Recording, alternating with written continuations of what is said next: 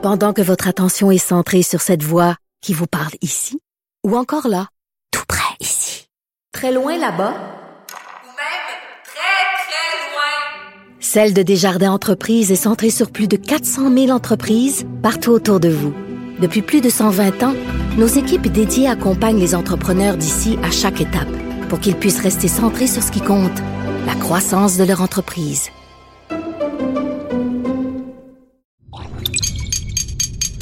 Cube Radio.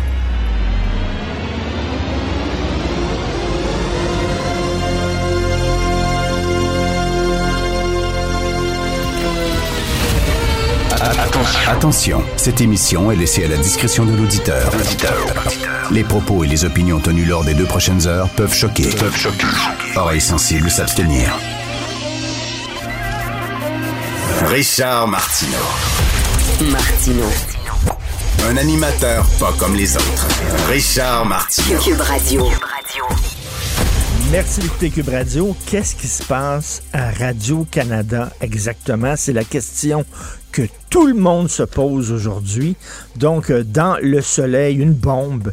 Il faut le dire, ça fait longtemps que j'ai pas vu une telle bombe dans le petit milieu médiatique. Mais là, Pascal Nadeau qui dit, ben, c'était pas son choix de quitter Radio-Canada. Absolument pas. On l'a forcé à quitter. Elle aurait dit un mot de trop sur le plateau du téléjournal. On ne sait pas c'est quoi. Elle veut pas en parler. Bref, elle aurait dit un mot qui aurait pas plu à un camarade de travail. Il y a eu une plainte. Une plainte et ça a mis fin à sa carrière de plusieurs années. On est rendu fou, là. C'est-tu l'inquisition woke? Souvenez-vous, Wendy Wesley euh, à la CBC, une, une grande animatrice avec euh, des décennies euh, de bon travail et de rigueur derrière elle, une grande réputation. Une fois en réunion avec son équipe, elle parle du livre Nègre blanc d'Amérique. Et là, de Pierre Vallière, parce qu'ils sont en train de travailler sur un reportage euh, sur les indépendantistes au Québec, le mouvement souverainiste, etc. Elle parle de Nègre blanc d'Amérique. Paf! Ça vient de finir, elle perd sa carrière. Pourquoi? Parce que dans son équipe, ça se toulé. C'est ça qui est pire. C'était comme ça que ça a fonctionné en Russie, en URSS. C'est que c'est pas seulement le gouvernement qui te regardait, Big Brother, c'est que c'est tes enfants qui te stoulaient. C'est tes frères, c'est tes sœurs, c'est tes camarades de travail, t'es surveillé par tout le monde. C'est ça l'inquisition woke. Faut que tu fasses attention. Mais là, c'est rendu que ça prend une plainte. Souvenez-vous, il y a quelqu'un à Radio-Canada qui avait fait une plainte pour la petite vie. Et là, soudainement, ils ont décidé euh, de retirer l'émission. Puis après ça, ils ont mis un avertissement sur une plainte. Et là, elle, ça vient d'un camarade de travail. Fait qu'elle a continué à travailler. Elle savait qu'il y avait une plainte contre elle. Elle se demandait c'était qui? Qui me stoulait? Ça, c'est le fun, ça. Ça, c'est le fun. Comme une atmosphère de travail. Pendant 51 jours, Pascal Nadeau ne savait pas ce qu'on lui reprochait. Pendant 51 jours. Elle se demandait qu'est-ce qui se passait. Elle a mal dormi. Ben oui. Et là, ça a l'air qu'elle aurait dit un mot de trop. OK, ça arrive. Peut-être que, peut-être, moi, je ne sais pas, là. Peut-être qu'effectivement, c'était offensant ce qu'elle a dit. Peut-être qu'elle a pogné l'air contre un membre de son équipe. Et alors? Et alors, pendant ce temps-là, Radio-Canada, il y a eu un reportage.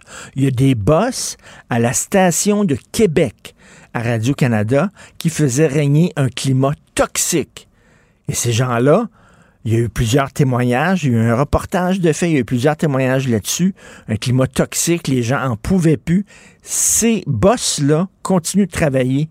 Ils n'ont pas perdu leur job, alors que Pascal Nadeau perdu sa job. En plus, pas seulement ça, mais ils ont tordu le bras pour qu'elle dise, oh, c'est moi, j'ai quitté, j'ai beaucoup aimé radio. Qu'est-ce qui se passe là? Qu'est-ce qui se passe au Québec? Qu'est-ce qui se passe dans le monde? L'inquisition woke, là, il va falloir que ça arrête. Qui? Qui n'a pas dit un mot de trop? Vous êtes pogné, là, dans un embouteillage, là. OK? Puis le gars, il y a un gars qui te bloque devant toi, là. Il y a un gars qui te bloque, là. Il est slow, il bloque, là. Puis il est gros. C'est un gros monsieur. Jamais, là, vous avez dit, oh, le tabarnouche de gros. Le Christi de gros. Tasse-toi le gros. Jamais vous avez dit ça dans votre tête ou dans votre char en criant. Ben non, tout le monde est clean. Tout le monde est propre. Les woke, c'est des fous. C'est vous quoi? On va vous suivre 24 heures sur 24 pour voir si vous êtes bien correct ou si correct que vous le dites. Ça n'existe pas, la perfection. Ça n'existe pas. On n'est pas des robots. Est-ce qu'on peut, s'il vous plaît, pardonner aux gens je écoute, excuse-toi, membre de l'équipe. OK, je m'excuse. Hier, j'ai un peu, un peu poigné les nerfs. On passe par deux. Non, les gens perdent leur job après des années de travail. Je vais en reparler un peu plus tard, un peu plus tard dans l'émission parce que je trouve ça extrêmement grave. Mais là, on s'en va tout de suite à la rencontre Lisée Mulcair. Cube Radio. Les rencontres de l'heure. Jean-François Lisée et Thomas Mulcair. La rencontre Lisée Mulcair. Alors, écoutez, je m'en voudrais, Jean-François et, Tom. Je, voudrais vous entendre rapidement là-dessus sur euh, cette bombe-là qui a éclaté ce matin concernant Pascal Nadeau. Est-ce que vous avez des choses à dire? il nous manque des faits. Ben, c'est effectivement la façon dont, c'est relaté. Euh, ça semble extraordinairement exagéré comme réaction. Euh, on voudrait avoir des faits, on voudrait avoir la version euh, de, de, la plainte, de quoi s'agit-il exactement? Euh, mais effectivement, c'est très de mhm. voir des gens qui perdent Wendy Mesley, là, c'était, tu l'as bien expliqué, c'était exagéré complètement. Est-ce qu'on peut mettre les choses en perspective? Est-ce qu'on peut laisser les gens s'excuser puis, puis penser à autre chose. Euh, mais... Et Tom, Tom, est-ce qu'on a le droit de commettre des erreurs sans nécessairement qu'on nous floche après des années de service pour une erreur, une plainte? Écoute, moi, je vais te dire, je suis un peu comme Jean-François. Pour ce cas-ci, je vais attendre de voir ben les faits. Mais ça semble, à première vue, en lisant les journaux au matin, ben, tu te grattes la tête et tu dis à, quoi on joue? Mais je vais te donner un exemple qui tient de la politique, parce que les médias, c'est plus toi. Moi, je, sors du monde de la politique. Sue Montgomery, la mairesse de Notre-Dame de Neiges, Snowden, elle, et dans une histoire, sa chef de cabinet aurait fait ci, aurait fait ça. Gagne autour de Valérie commence à leur faire la vie dure. On refuse de leur dire de quoi est accusé. On refuse de leur donner un rapport qu'ils auraient fait à l'interne. Ça se ramasse devant un vrai juge. Le juge dit, ben, peut-être Montgomery, par son caractère, y est pour quelque chose, mais honnêtement, tout ça, ça tient à rien et ils ont rejeté complètement les, plaintes contre Montgomery qui a gagné et, sa chef de cabinet, surtout qui s'appelle Annalisa Harris, gagné sur toute la ligne. Je vois pas que ça se ramasse par après devant la commission municipale. Donc, ça, on ne parle pas de, juges qui sont inamovibles, on parle de, gens administratifs. Mais là, eux, ils disent ah, quelqu'un m'a rapporté témoignage dans telle soirée de cocktail devant des gens, elle aurait dit telle affaire sur euh, le directeur général du truc. Alors moi, je me dis, alors, un instant là, on navigue dans quoi hein? quand un, un patin, un racontage, un, truc qui sort dans une soirée. Puis elle, elle a eu le courage d'aller devant le micro et expliquer. Elle dit oui, oui, euh, c'est le genre de, de, trucs qu'on se raconte dans une soirée. On va pas quand même vivre dans une société où une boutade ou une phrase de ben croche euh, sort comme ça, puis on se ramasse là, devant le Star Chamber avec ça. Alors, c'est quand même étonnant de, de, voir le monde dans lequel on vit. Le truc de Wendy Mesley, je pense que c'est un truc classique, mais on a vécu la même chose avec euh, la professeure à l'Université d'Ottawa ben pour, pour, à peu près la même chose.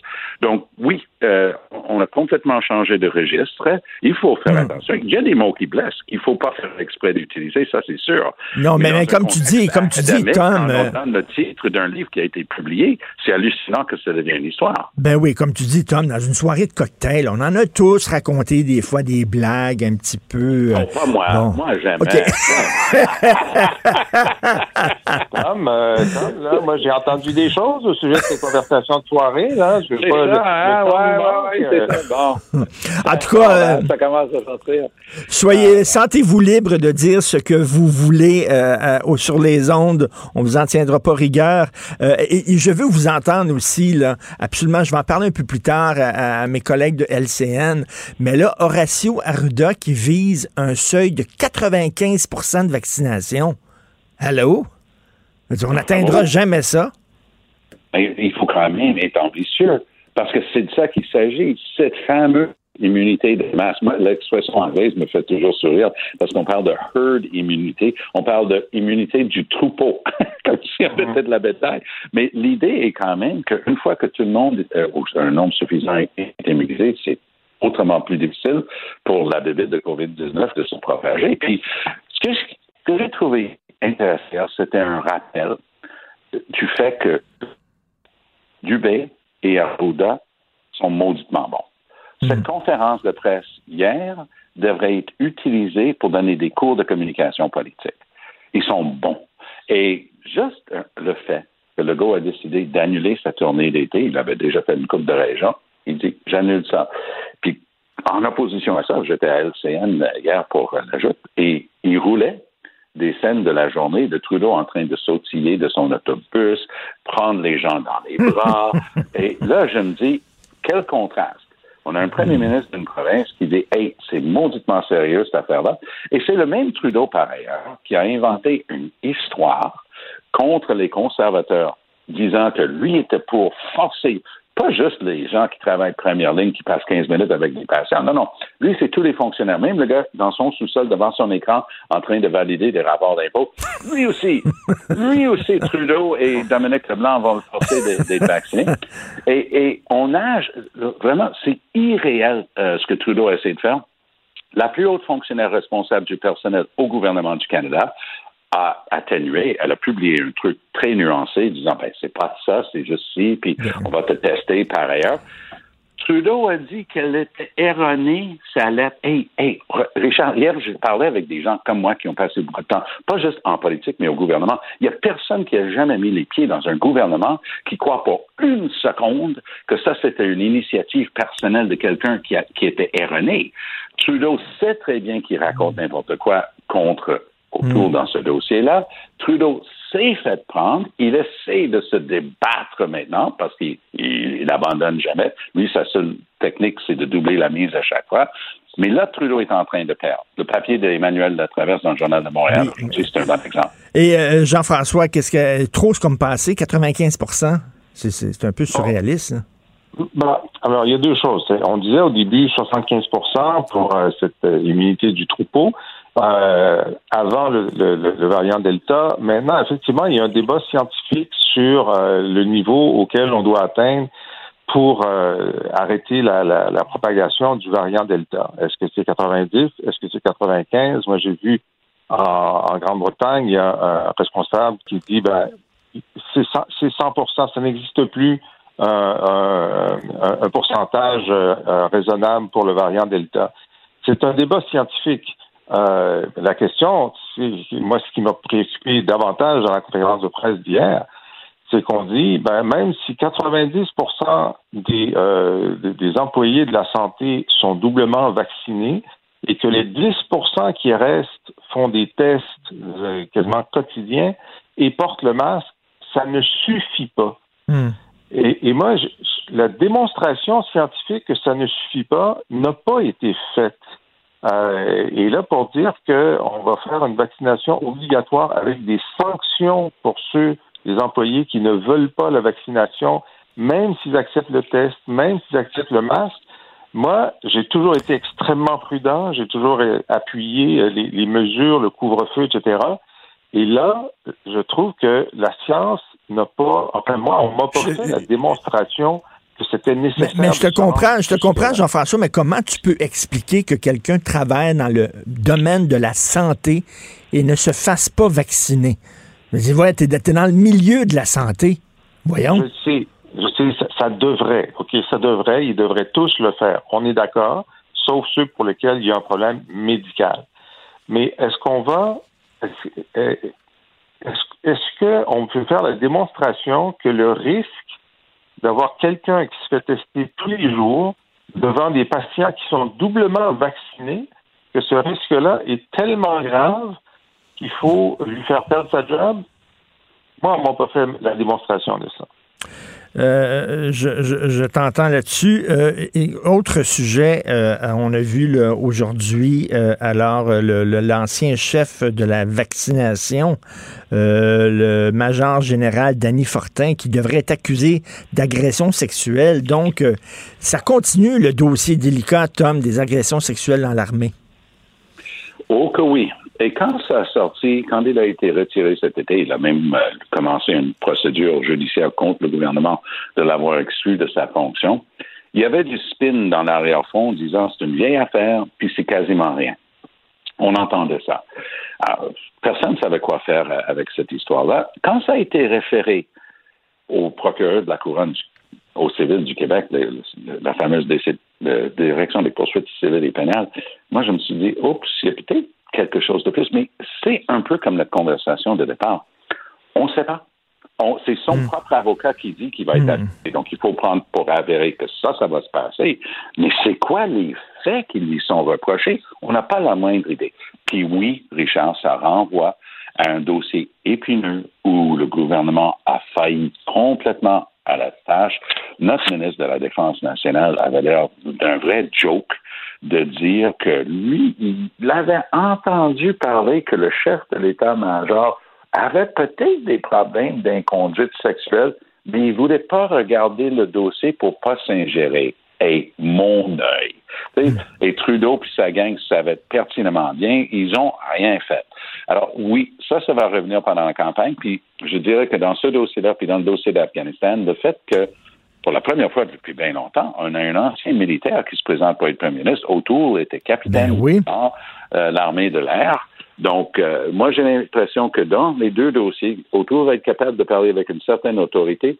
Puis le fait que Trudeau n'a rien fait dans ces dossiers-là, ça risque de revenir le hanter parce que il, est un féministe intersectionnel. Je ne sais pas si tu as déjà entendu dire. oui, oui. Il n'est pas juste un féministe, il est un féministe intersectionnel. Donc c'est très important, ça. Qu'est-ce que tu J'ai hâte de le voir l'expliquer. Qu'est-ce que tu en penses, Jean-François, de ça? Ce dossier-là, est-ce que tu penses que ça va, ça va, ça va s'inviter dans la campagne électorale? Oups, on a perdu Jean-François. Lisez. Non, je suis là. OK. Oui, est-ce que, est-ce que tu penses que le dossier de, des agressions sexuelles dans l'armée va s'inviter dans la campagne électorale? Oui, parce que ce que, ça nous rappelle, c'est que depuis que, que, M. Trudeau est au pouvoir, il a eu un rapport lui disant qu'il fallait que les, les, les plaintes d'inconduite sexuelle dans l'armée ne soient plus gérées par le processus interne à l'armée, mais par un processus civil externe et que plutôt que, que d'agir immédiatement là-dessus, ce féministe intersectionnel, il a laissé ça sur la tablette et il n'a rien fait pendant cinq Exactement. ans. Et, c'est ça le problème. Alors, tous les autres problèmes qu'on a eus depuis ce temps-là euh, renvoient à chaque fois à l'inaction du premier ministre devant hmm. ce, premier rapport-là. Là, il a demandé un nouveau rapport sur, la, sur le même sujet à, un autre, à une autre ancienne juge de la Cour suprême, alors que pendant tout ce temps-là, il a dû agir. La question à poser au débat à M. Trudeau, c'est pourquoi n'avez-vous rien fait pendant cinq ans? Ben, tout à fait. Entre les deux, Jean-François, entre les deux, il a demandé un autre rapport sur le même sujet à un ancien juge de la Cour suprême, le Québécois Morris Fish. Alors, mm. oui, c'est ça que ça prend. en cas de doute au fédéral, tu fais un autre rapport, tu fais une autre commission, un autre comité, parce que tu veux rien faire avec le vrai problème. Puis surtout quand on se présente, surtout quand on se présente comme un féministe comme lui, là, euh, il y a beaucoup de femmes qui vont. D'ailleurs, c'est pas pour rien que les milléniaux sont en train d'abandonner euh, Justin Trudeau, euh, parce qu'ils se rendent compte. Les 18 les 18-30 ans, Richard, ils veulent rien savoir de lui. Ben non, parce qu'ils s'en vont au NPD parce qu'ils disent, lui, il parle, il parle, il parle et il n'agit pas. Les gens commencent à voir à travers son jeu. Qu'est-ce qui s'est passé hier, Jean-François? Oui. Richard, j'étais dans la salle avec lui à Paris en 2015. Il met les, les bras grands ouverts. Il dit Canada is back sur les changements climatiques et la lutte au gaz à effet de serre. Il revient au Canada. Première chose qu'il annonce, moi, je vais rester avec le plan de Stephen Harper, les cibles de Stephen Harper, puis les échéanciers ben de Stephen Harper en changement climatique. Six ans plus tard, ça n'a cessé d'augmenter les gaz à effet de serre au Canada. Il n'y a rien fait. Ben, c'est pour, ça que, pour ça que les jeunes. Ben, c'est ça, parole à parole, et les jeunes commencent à le laisser ben tomber par s'en aller vers le NPD. Qu'est-ce qui s'est passé hier, Jean-François, en Nouvelle-Écosse? Alors, victoire ah surprise des progressistes conservateurs, Jean-François. Oui, ben, quand on regarde la carte du Canada, c'est de plus en plus bleu Euh, si on ajoute la CAQ à ça, ce qui fait que les libéraux ont de moins en moins d'alliés au niveau provincial. Euh, et ça nous donne une idée que la marque libérale semble euh, en déclin, semble en déclin au moment où le, vote se, prend par rapport à, ce que les sondages disaient. Alors, c'est un feu jaune important pour M. Trudeau dans une campagne qu'il a déclenché lui-même. Et s'il fallait qu'on ait ce genre de surprise-là euh, au moment de l'élection, ben, il n'aura que lui-même à, blâmer. Et Tom, ben, ce que je retiens, c'est que la campagne électorale compte beaucoup. Parce que Tim Houston, le chef des progressistes conservateurs, on lui donnait pas beaucoup de chance au début de la campagne. Le NPD a augmenté son nombre de sièges. Les libéraux ont été écrasés. Il y avait eu des histoires personnelles de, de de, boissons euh, au volant dans le cas du chef libéral. Il y avait des trucs tordus concernant une candidate qui n'arrivait pas à s'en sortir. Et voilà qu'ils ont complètement renversé la tendance et les sondages du début, du début de la campagne. Et c'est pas pour faire un mauvais mot sur le nom de Tim Houston, mais si tu veux savoir ce qui se passe dans une, un pays, une région, va dans les Tim Horton. Parle avec le monde et tu vas savoir ce qui est en train de se passer. Les sondeurs disaient que les libéraux allaient gagner. Les, les progressistes conservateurs, hier soir, en Nouvelle-Écosse, ont gagné une majorité. Et ça, ça la leçon là-dedans, c'est que la campagne elle-même compte pour mm. beaucoup. Et, c'est ce qu'on est en train de vivre depuis quatre jours à Ottawa. Et, d'ailleurs, euh, d'ailleurs, vous deux, là, ce soir, euh, il y a une source qui me dit que Aaron O'Toole va prononcer un discours ce soir sur sa vision de la place du Québec dans le Canada. Il paraît que ça va être un discours à saveur très nationaliste. Donc, euh, j'ai très hâte d'écouter ça. Puis on va s'en reparler demain, bien sûr, du discours de ce soir d'Aaron O'Toole. Merci beaucoup, messieurs. On se voit. on se voit bientôt. Et n'oubliez pas, pour Jean-François Lisée, euh, ancien chef du Parti québécois, chroniqueur politique. On peut trouver les textes et ouvrages de Jean-François sur la boîte à Pendant que votre attention est centrée sur cette voix qui vous parle ici, ou encore là, tout près ici, très loin là-bas, ou même très, très loin, Celle de Desjardins Entreprises est centrée sur plus de 400 000 entreprises partout autour de vous. Depuis plus de 120 ans, nos équipes dédiées accompagnent les entrepreneurs d'ici à chaque étape pour qu'ils puissent rester centrés sur ce qui compte, la croissance de leur entreprise. Martino, il n'y a pas le temps pour la controverse. Il a jamais coulé l'eau sous les ponts. C'est lui qui la verse. Vous écoutez Martino, Cube Radio. Alors, nous parlons d'économie avec Yves Daou, euh, qui dirige la section argent dans le Journal de Montréal, Journal de Québec. Yves, l'usine de Moderna devrait être construite au Québec. Oui, Richard, tu te rappelles que tu étais assez vieux comme moi là, pour te rappeler que quand on prenait l'autoroute 20 en s'en allant vers Saint-Anne-de-Bellevue, tu avais toutes les grandes compagnies euh, pharmaceutiques euh, au Québec. Ben oui. Et, euh, ça, c'était vraiment un fleuron. Je te rappellerai là, que le Québec avait attiré cinq multinationales pharmaceutiques à l'époque. Écoute, on employait 2000 scientifiques, il y avait des emplois concentrés à Montréal, un peu partout. Et tout à coup, quand euh, le fédéral a décidé de réduire euh, ce qu'on appelle la longévité des brevets, là, euh, ben là, ça a favorisé toute l'industrie des ce qu'on appelle des médicaments génériques, qui est l'industrie de l'Ontario. On se rappellera toujours que l'accompagnement de l'État pour développer des secteurs, là, que ce soit le multimédia, l'aéronautique, l'automobile, le pétrole dans l'Ouest canadien, quand l'État décide que ça va aller dans cette province-là ou pas, c'est stratégique. Et là, on a une usine de Moderna, c'est la plus grande usine là, que, que Moderna va construire à l'extérieur des États-Unis, qui va fabriquer entre 800 millions et 1 milliard de doses de vaccins contre la COVID dans le monde d'ici la fin de l'année.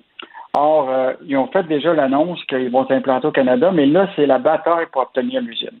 Et donc, déjà, euh, l'Ontario, avec euh, Mississauga, ils se sont positionnés déjà, ils ont invité Moderna.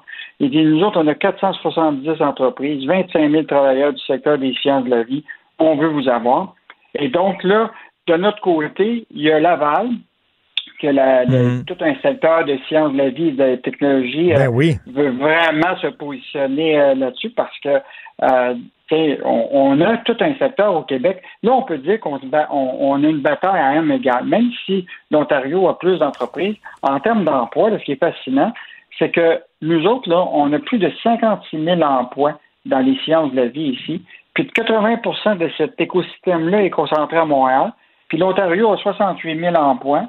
Euh, donc, euh, je pense qu'on a la possibilité d'aller la chercher. Donc, les politiciens qui sont en élection aujourd'hui, là, qui, veulent favoriser le Québec, là, ben, ils devraient penser à dire que cette usine-là devrait être construite au Québec, compte tenu mmh. du fait qu'on a un secteur qui est comparable à ce qu'en termes de, de, de biotechnologie, que ce soit Medicago à Québec, on en a à Sherbrooke.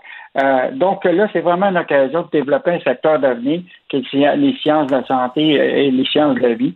Donc, euh, j'espère que les politiciens, les politiciens vont réagir en campagne. Écoute, Yves, c'est le bon côté de la pandémie. On s'est rendu compte qu'il faut développer ce secteur-là qu'on a laissé tomber, là, des pharmacologies, biotechnologies, comme tu dis. Là, au moins, euh, on est en train de renverser la vapeur. Les patrons, on sait, euh, ils ont de la difficulté, pénurie de main-d'œuvre partout, dans plein de secteurs. Là, ils en ont ras le pompon, puis ils veulent l'abolition de la PCRE.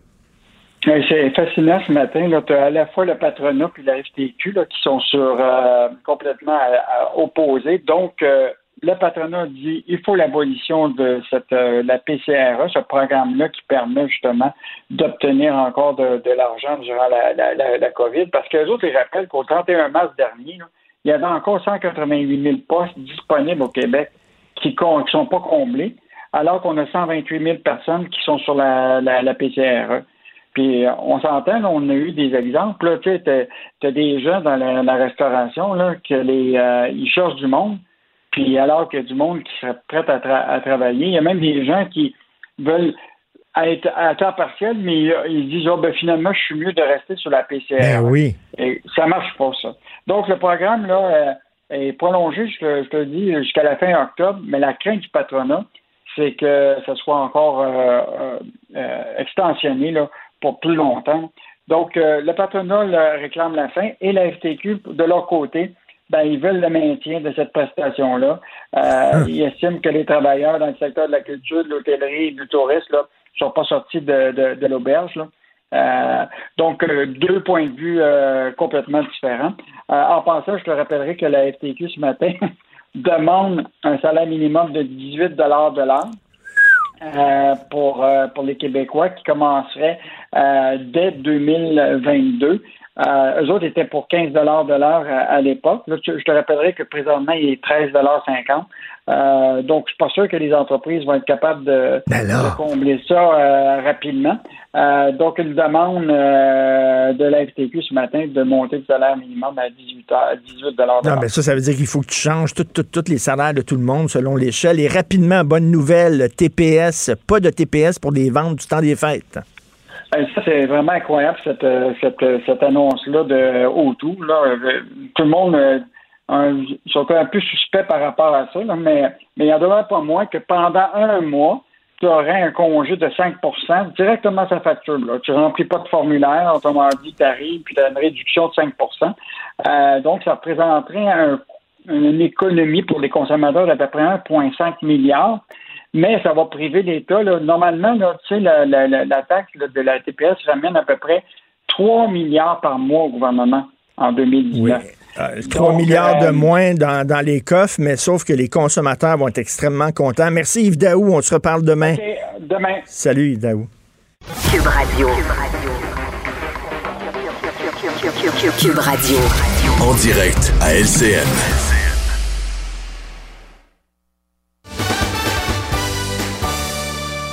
8h30 minutes. Bon début de journée tout le monde si vous venez de vous joindre à nous. C'est l'heure du commentaire de Richard Martineau. Bon début de journée Richard. Bonne journée PO. As-tu euh, ben oui, oui, tu as regardé parce que tu vas nous en parler. Cet extrait euh, qui a été diffusé à CTV, c'est la chaîne de nouvelles anglophone euh, de Bell, et, à travers laquelle, dans une émission qui ressemble un peu à The View aux États-Unis, on a quatre commentatrices qui débattent de la protection du français. Exactement. Comme The View, comme tu disais, c'est une émission très populaire aux États-Unis. Quatre femmes qui parlent de différents sujets d'actualité. Alors là, euh, on a fait la même chose à CTV. Il y, a, une émission qui ressemble à ça. Et euh, parmi les panélistes, il y avait Jan Wong. Rappelez-vous, mm-hmm. Jan Wong, elle était chroniqueuse euh, au Globe and Mail et elle avait écrit que les fusillades de Polytechnique, par exemple, et de Dawson avaient été causées par la loi 101. OK, ça, c'est quelque chose parce qu'elle disait que les deux étaient euh, pas des, Québécois de souche, c'était euh, des Québécois qui appartenaient à des, euh, des communautés ethnoculturelles qui étaient un peu marginalisées à cause de la loi 101, qui se sentaient pas acceptés par le Québec. Et bon, ils ont mhm. développé une sorte de paranoïa et finalement, ils ont fini par, par tirer sur des gens. C'était n'importe quoi, c'était absolument n'importe quoi. Elle en a remis une couche, donc, à CTV. Elle dit que la défense du français, c'était pas vraiment pour défendre notre langue, que le français n'était pas si menacé au Québec. Elle disait finalement c'est un réflexe tribal. Elle disait que les Québécois francophones, c'est une petite tribu refermée sur eux-mêmes, qui veulent rien savoir des autres. Elle parlait de son coiffeur qui était parisien et que même s'il parlait français, n'était pas accepté parce qu'il venait pas du Québec, il était pas né ici. Donc elle dit ça n'a rien à voir avec le français, c'est que c'est une petite tribu qui sont refermés sur eux autres.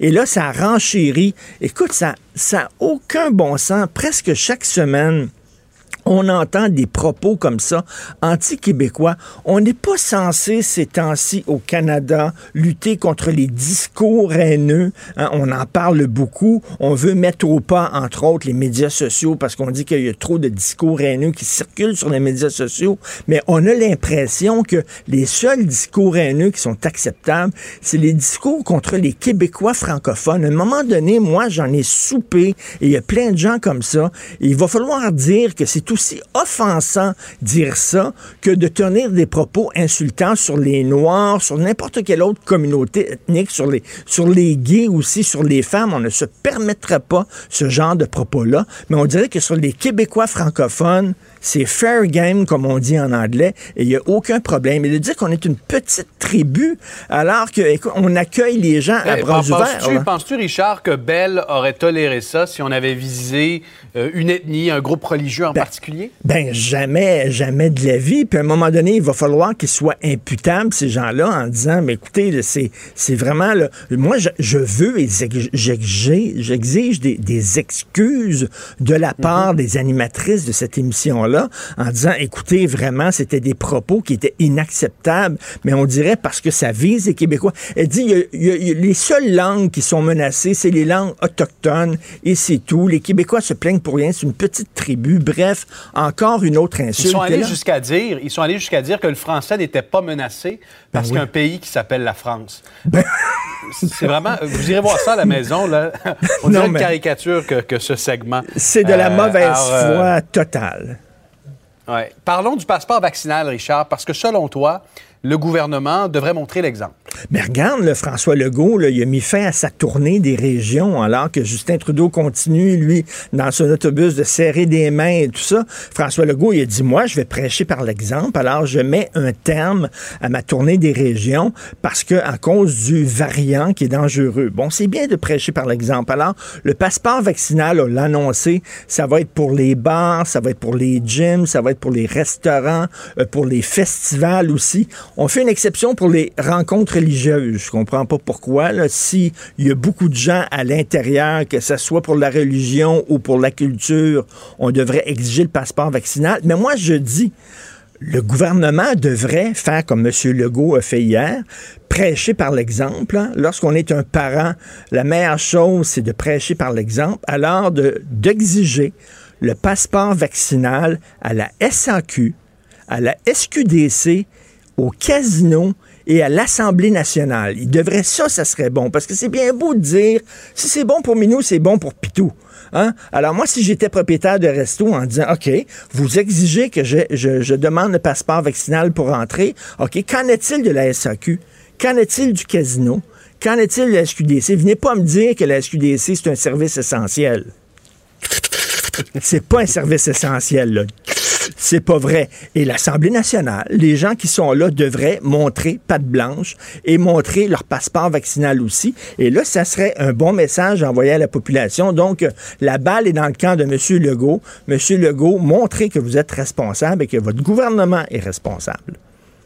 Il y a peut-être certains anti-vaccins qui changeraient d'idée avec ce genre on sait jamais. De, mesures. Et d'ailleurs, 95% un nouveau seuil de vaccination de 95 je trouve ça assez surréaliste. Et si je peux me permettre rapidement, comme ma blonde dit ce matin, ma femme me dit ce matin sur les ondes de Cube Radio, tu dis à ton fils, si tu as 75% on va aller à ronde cet été. Et là, il arrive, il y a 75% tu dis, eh, on a changé finalement. C'est 95% qu'il faut que tu aies. Pourquoi pas 98% tant qu'à faire? Je trouve ça, quand même, là, on n'atteindra jamais 95% de vaccination. Il y a quelque chose trop, c'est comme pas assez. Puis c'est un peu dur pour le moral. Je sais pas pour toi, Richard, ben mais en regardant hier le, point de presse, lorsqu'on a posé la question au trio santé à un certain moment, euh, mais où est-ce qu'on s'en va après si on n'atteint pas le 80 Vous nous aviez dit 75, ben là, si on n'atteint pas 95% qu'est-ce qui nous attend? La COVID permanente, les restrictions permanentes? Tout le, temps, ben c'est ça. On, marche vers la sortie, mais ils prennent la porte de la sortie, puis ils reculent, ils reculent, ils reculent, ils reculent. À un moment donné, quel est le plan de sortie de cette crise-là? J'aimerais qu'on nous le dise. Euh, effectivement. Merci, Richard. Merci, bonne journée. Pendant que votre attention est centrée sur cette voix qui vous parle ici, ou encore là, tout près ici, très loin là-bas, ou même très, très loin, Celle de Desjardins Entreprises est centrée sur plus de 400 000 entreprises partout autour de vous. Depuis plus de 120 ans, nos équipes dédiées accompagnent les entrepreneurs d'ici à chaque étape pour qu'ils puissent rester centrés sur ce qui compte la croissance de leur entreprise.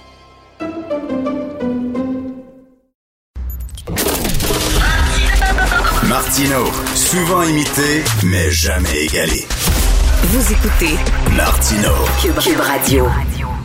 Alors, on discute avec Félix Séguin, journaliste au bureau d'enquête de Québécois. Salut Félix. Bonjour. J'ai une excellente nouvelle pour toi. Alors, les talibans ont beaucoup changé. Ils ont mis un peu d'eau dans leur vin. Maintenant, les homosexuels, ils les jetteront pas en bas du 15e étage, mais seulement en bas du 10e étage. Exactement. Ils ont changé. Ils ont changé, puis les femmes pourront garder leur travail tant qu'elles ne travaillent pas en dehors de la maison.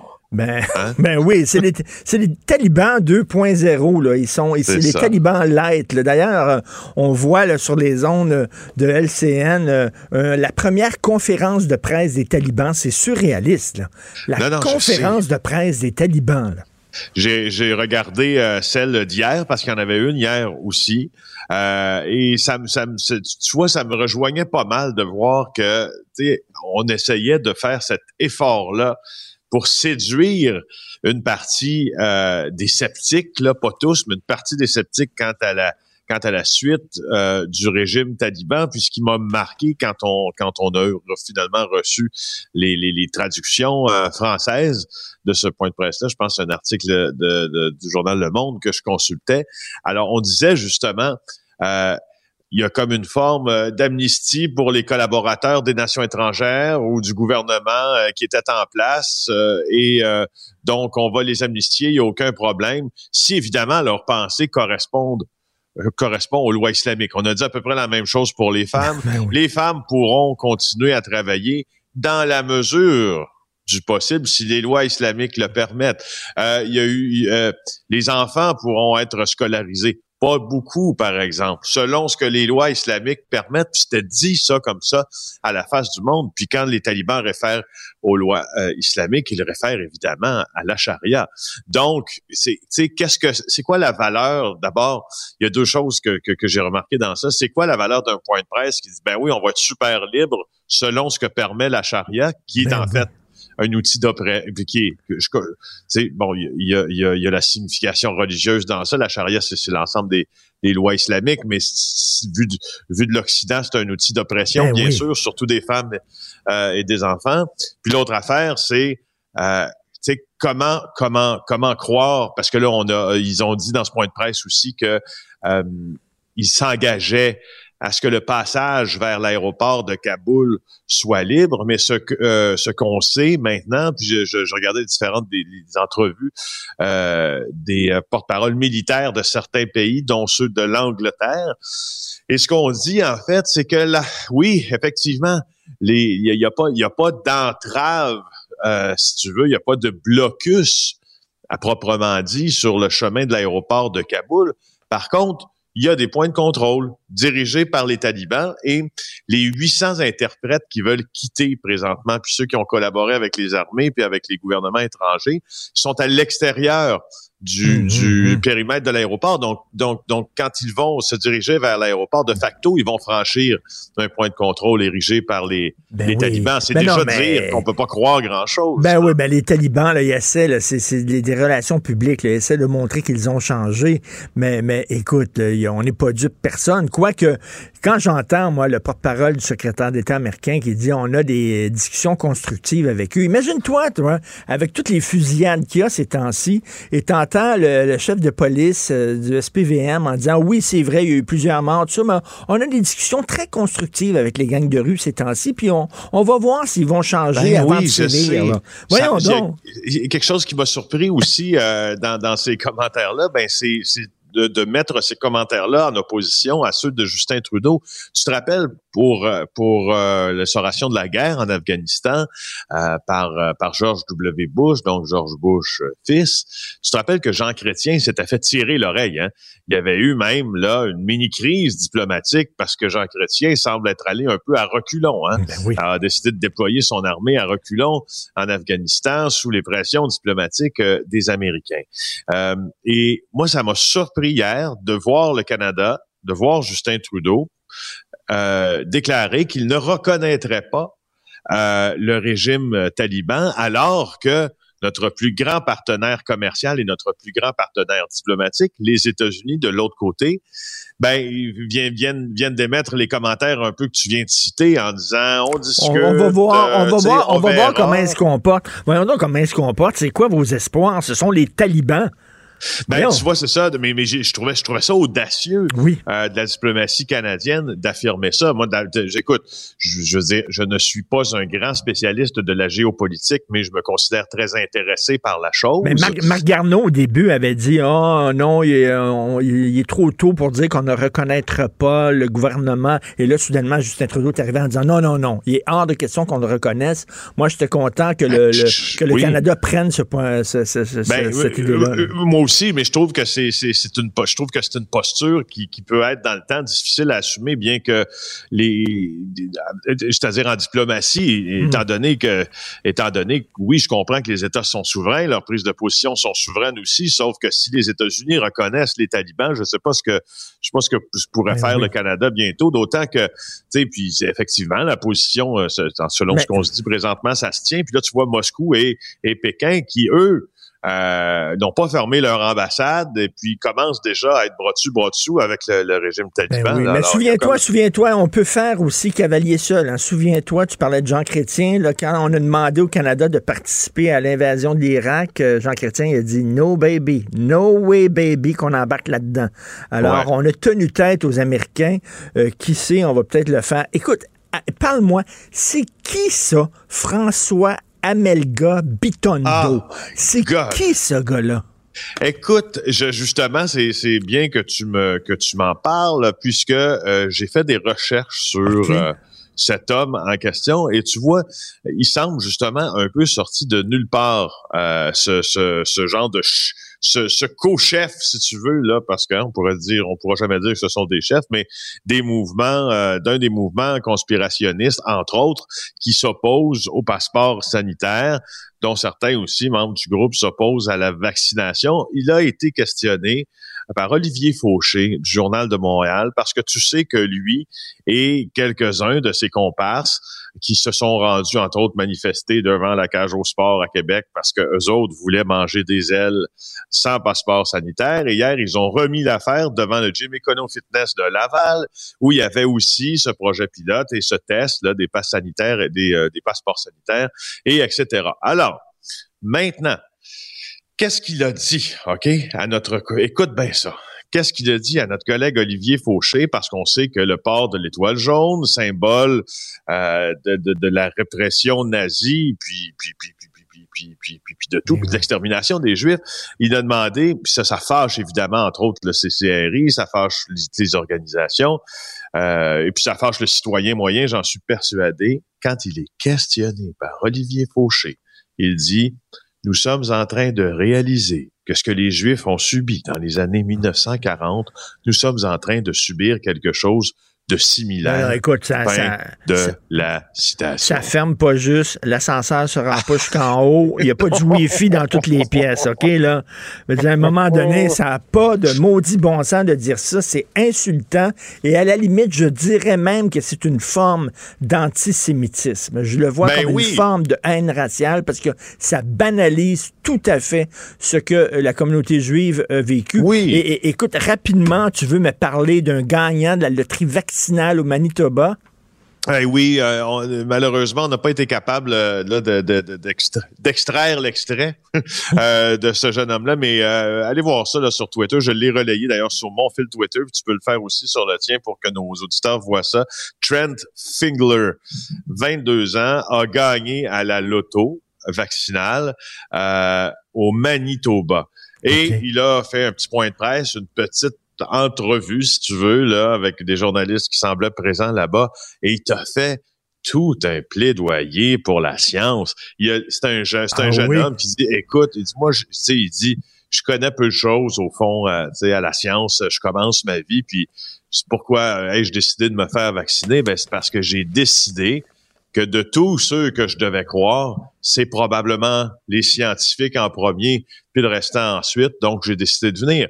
C'est, son discours est très articulé. Il a juste 22 ans, euh, lucide, clair. euh, tu sais, ça, ça vaut la peine d'aller voir. Ben ça. bravo, puis c'est lui qui a gagné la loterie, ben En bravo, super, en plus. Merci Oui. beaucoup Félix, on se reparle bye. demain, bonne journée. L'émission de Richard Martineau est aussi un balado. Écoutez au moment qui vous convient en vous rendant sur l'application ou le site cube.radio. On va parler euh, d'élections fédérales et puis tiens, la victoire surprise des progressistes conservateurs en Nouvelle-Écosse hier. On entendait Tom Mulcair tantôt et Jean-François Lisée qui disent que ça montre que euh, le branding libéral est en train de pâlir. Donc, j'en ai parlé avec M. Pierre Paulus, député de Charlebourg, Haute-Saint-Charles pour le Parti conservateur. Bonjour, M. Paulus. Bonjour, M. Martineau. J'imagine que les conservateurs se réjouissent de la victoire surprise hier en Nouvelle-Écosse.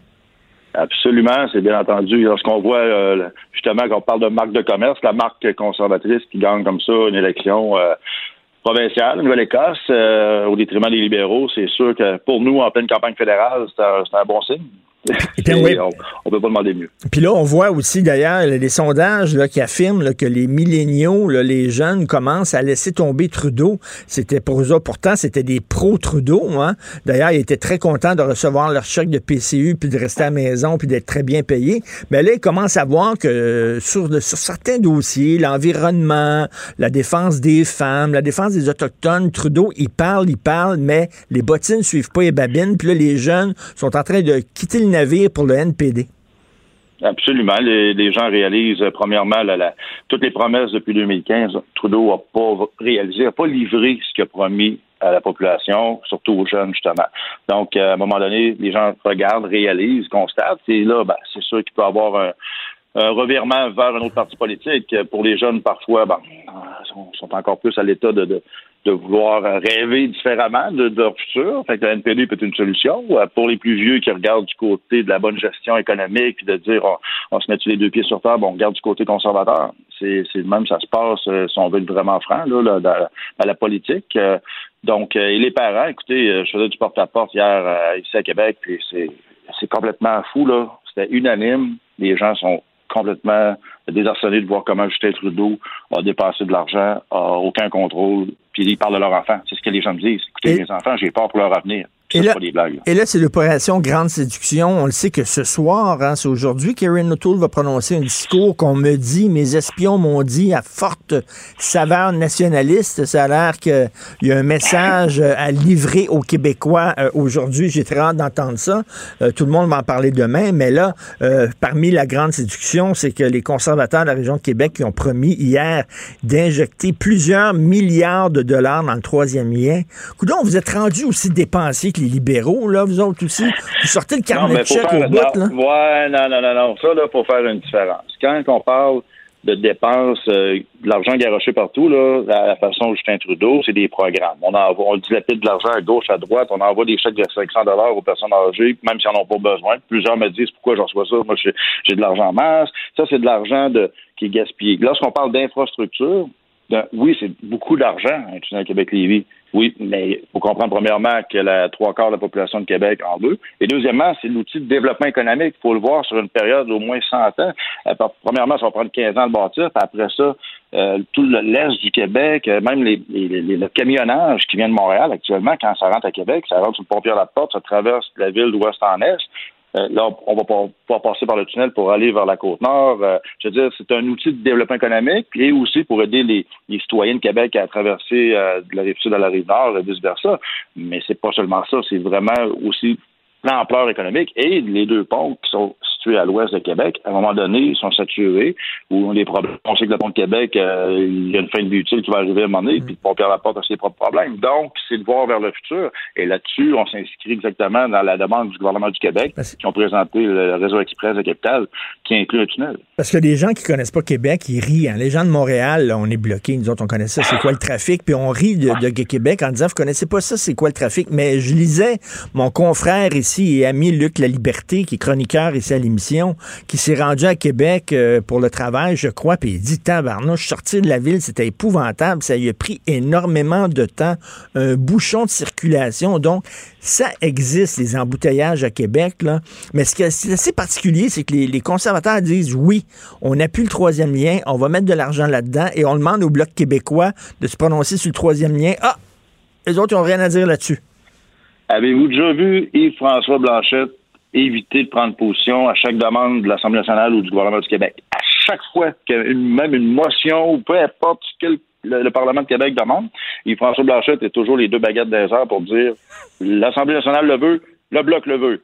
Et là, pour, pour le projet de tunnel Québec-Lévis, ah, je prends pas de position. Je suis Ben ni oui. pour, je suis ni contre. C'est-tu assez hypocrite à votre goût, ça? C'est juste parce que ses candidats Québec n'en veulent pas, lui-même n'en veut pas. Mais il n'ose pas le dire publiquement, il n'ose pas le dire aux citoyens que le Bloc ne se battra jamais pour ce projet-là. Est-ce que vous pensez que parce qu'il veut pas mettre euh, la, la- la- la gang d'écolos de verre, euh, il veut pas se les mettre à dos? C'est absolument ça. Écoutez, euh, la juste la candidate dans mon comté, c'est une fille qui vient de Québec solidaire, euh, sont dans la lignée anti-automobile, anti tout ce que vous voudrez. Donc, c'est sûr et certain que son équipe de la région de Québec et lui-même sont contre ce genre de projet-là. Ils, font la guerre à l'auto, puis euh, pour eux, il y a juste le transport collectif qui existe, alors que on a besoin quand même de liens routiers pour du transport euh, de, de- de marchandises, par exemple. Je veux dire, ça n'arrêtera pas demain matin. On, on fera pas, on met pas un 45 pieds, une vente de 45 pieds dans un tramway. hein. Donc, euh, plusieurs milliards de dollars, c'est combien ça que vous voudriez mettre Ben, pour le troisième lien? Nous, ce qu'on ce qu'on a accepté, c'est la demande du gouvernement du Québec de mettre 40% du budget. Là, actuellement, on sait que ça, peut jouer entre 7 à 10 milliards le coût total. C'est sûr et certain que des, les négociations vont être là, puis il y a des arrangements à faire de façon structurée, c'est bien entendu. Mais le principe de dire on est d'accord, c'est ce qui est important. C'est pour ça que les conservateurs, on a sorti hier, on a dit on est d'accord à appuyer le gouvernement. Après ça, ça va être euh, des procédures normales à, à suivre. Ben, là. Mais il reste que c'est l'idéologie de base, c'est qu'on est d'accord. Moi, j'aime ça, les élections. On nous donne tout le temps des cadeaux pendant les élections. C'est comme si c'était Noël. Il y, a, il y a des gens qui chialent d'aller en élection. Voyons donc, on devrait toujours être en élection parce que des, les, les, les, les partis comme vous, vous nous promettez mer et monde. C'est le fun.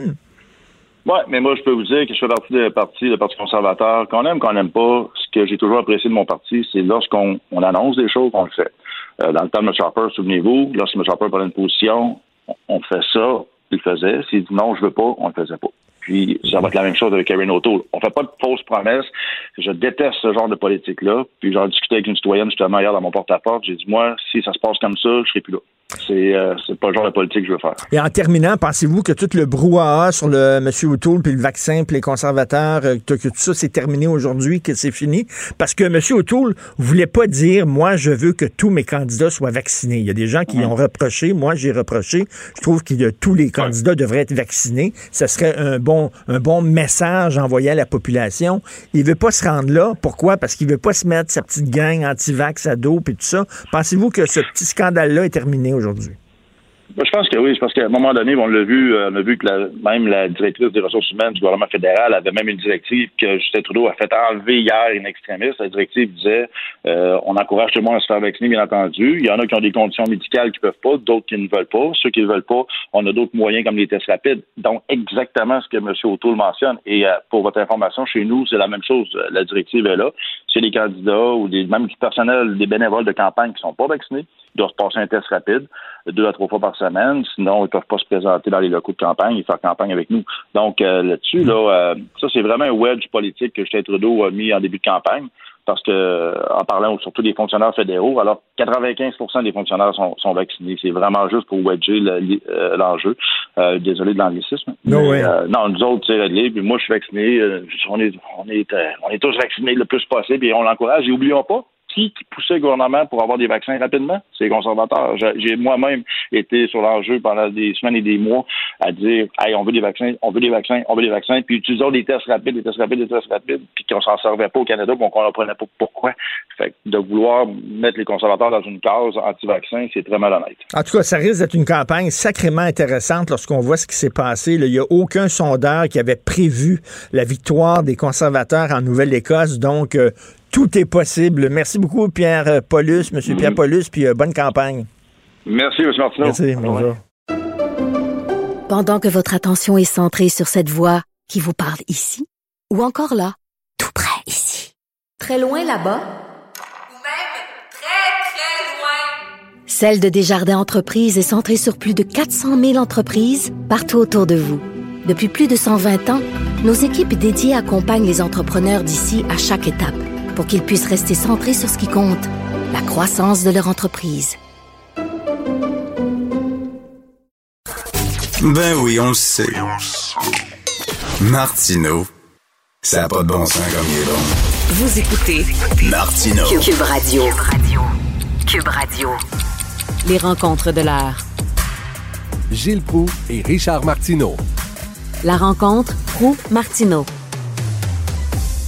Gilles, les antivax qui brandissent l'étoile jaune, on devrait peut-être leur payer un voyage pour qu'ils aillent faire un petit tour à Dachau et voir ça, les camps de concentration là-bas.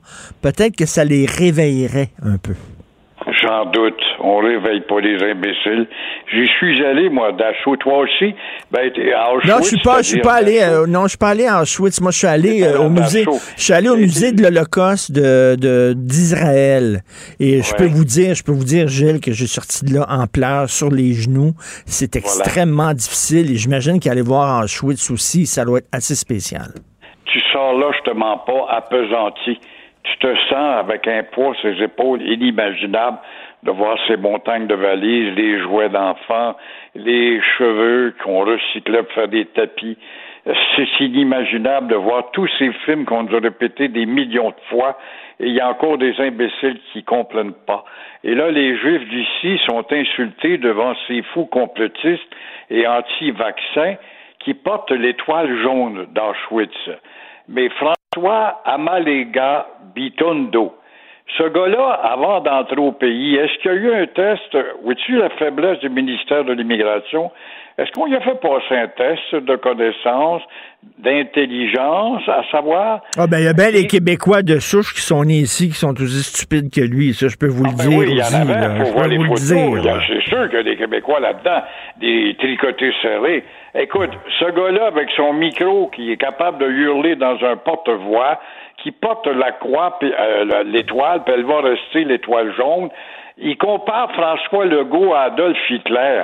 Alors voilà un fin connaisseur, il n'y a pas de doute, mais il ne nous a pas montré hier la voie ferrée qui mène vers notre Auschwitz à nous autres.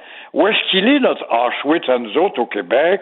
Alors, le François, capable de hurler euh, dit que l'étoile jaune est là pour rester.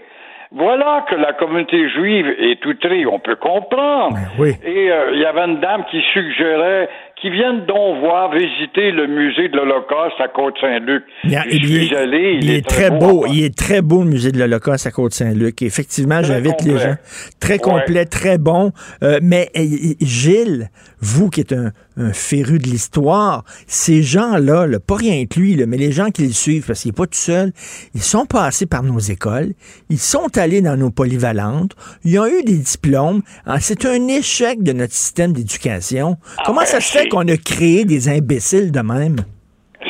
Clair, moi, c'est quand j'entends les gens, on a fait la révolution tranquille, on a sorti du régime de la noirceur, il y avait l'ultramontisme entretenu par la pesanteur religieuse, je veux bien, pour entrer dans le régime des Lumières. Les Lumières se sont vite tamisées, comme tu vois, et euh, où est l'élévation générale en termes de culture, en termes d'élitisme, depuis que nous sommes entrés dans le régime des Lumières. Alors, faut croire que les Lumières ont été éteintes ou tamisées un peu trop. Alors, quand j'entends M. Eugene euh, qui, euh, qui dit que euh, il devrait venir visiter notre musée, voir les films sur Auschwitz, ça leur permettrait de changer d'idée, mais jamais ils comprendront rien, ils vont regarder ça avec des yeux vitrés, puis ils vont dire, puis après, quand t'as affaire à des gars qui sont bêtes à manger du foin, ben, c'est pas un film sur Auschwitz qui vont les rendre plus brillants. Alors, euh, J'aime bien bête à, bête à manger du foin. C'est la première fois que j'entends ça. Euh, Gilles, Gilles voulait nous parler de la FTQ. On a vu les patrons, là, ils, sont en pénurie de main-d'œuvre, ils veulent l'abolition de la ouais. PCRE. La FTQ dit non, non, nous autres, on veut que euh, le gouvernement continue à payer le monde pour rester chez eux. Tu vois, on parlait de l'évolution, la révolution tranquille. La FTQ, il y a 15 ans, Louis Laberge euh, était là, et ses autres confrères, qui étaient des gars articulés, puis formés pour le Québec de demain, euh, elle n'est plus cette centrale-là. Elle est devenue une centrale affairiste. Quand on leur a parlé de modifier, de renforcer la loi 101, ils n'étaient même pas intéressés à discuter avec Jolin Barrette. Ça te donne une idée, hein? Alors là, en mai 2016, ces gars-là braillaient. Ils devraient avoir un salaire minimum de 16 dollars l'heure. Oh, c'est sûr que le Conseil du patronat n'aimait pas ça à l'époque, puisque ça faisait mal aux petites entreprises dont plusieurs ont fermé. Voilà qu'en août 2021, pas plus tard que le 17 août hier, la FTQ vient solliciter à nouveau un salaire minimum à 18 dollars l'heure. Dès le 1er septembre, on prépare la rentrée de dire la grande centrale syndicale. Ça fait grogner le conseil du patronat, il n'y a pas de doute. Mais il faut rappeler à la FTQ qu'à 16 dollars l'heure ou à 18 dollars l'heure, comme ils le souhaitent maintenant, euh, on n'est pas capable d'avoir des Québécois dans le champ pour ramasser des patates. On parlait de gens bêtes à manger du foie à quatre pattes. Et que l'OCDE l'a dit, l'OCDE, c'est sérieux ça.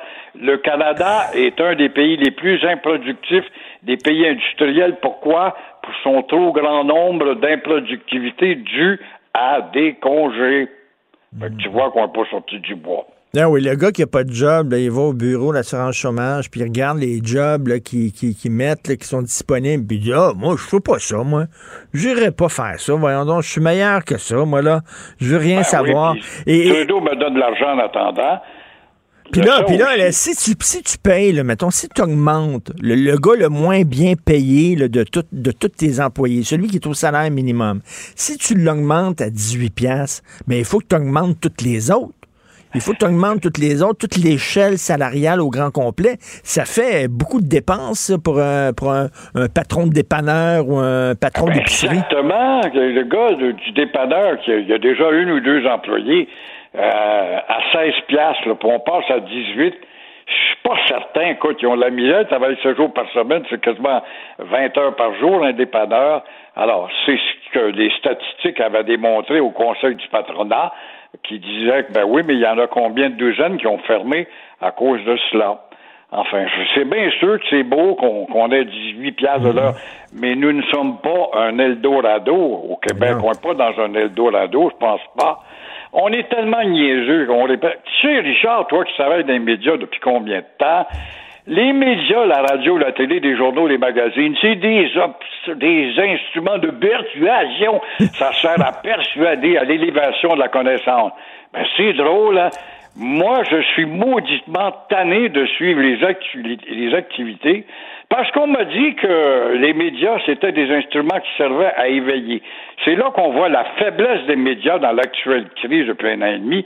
T'allumes ton écran et qu'est-ce qu'on voit? On voit une seringue, on voit une épaule avec une aiguille dans l'épaule, on voit un spécialiste des microbes, on voit un immunologiste, on voit un autre microbiologiste un peu plus tard, on voit un docteur de tel hôpital ou une doctoresse d'une clinique le mot euh, COVID-19 a été remplacé à, par le mot Delta, désinfectant, masque, euh, confinement, lavez vos mains, soyez distants.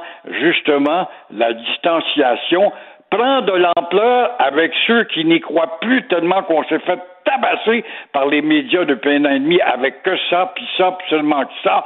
Alors, ne vous demandez pas pourquoi il y a des complotistes qui grossissent leur rang, malheureusement.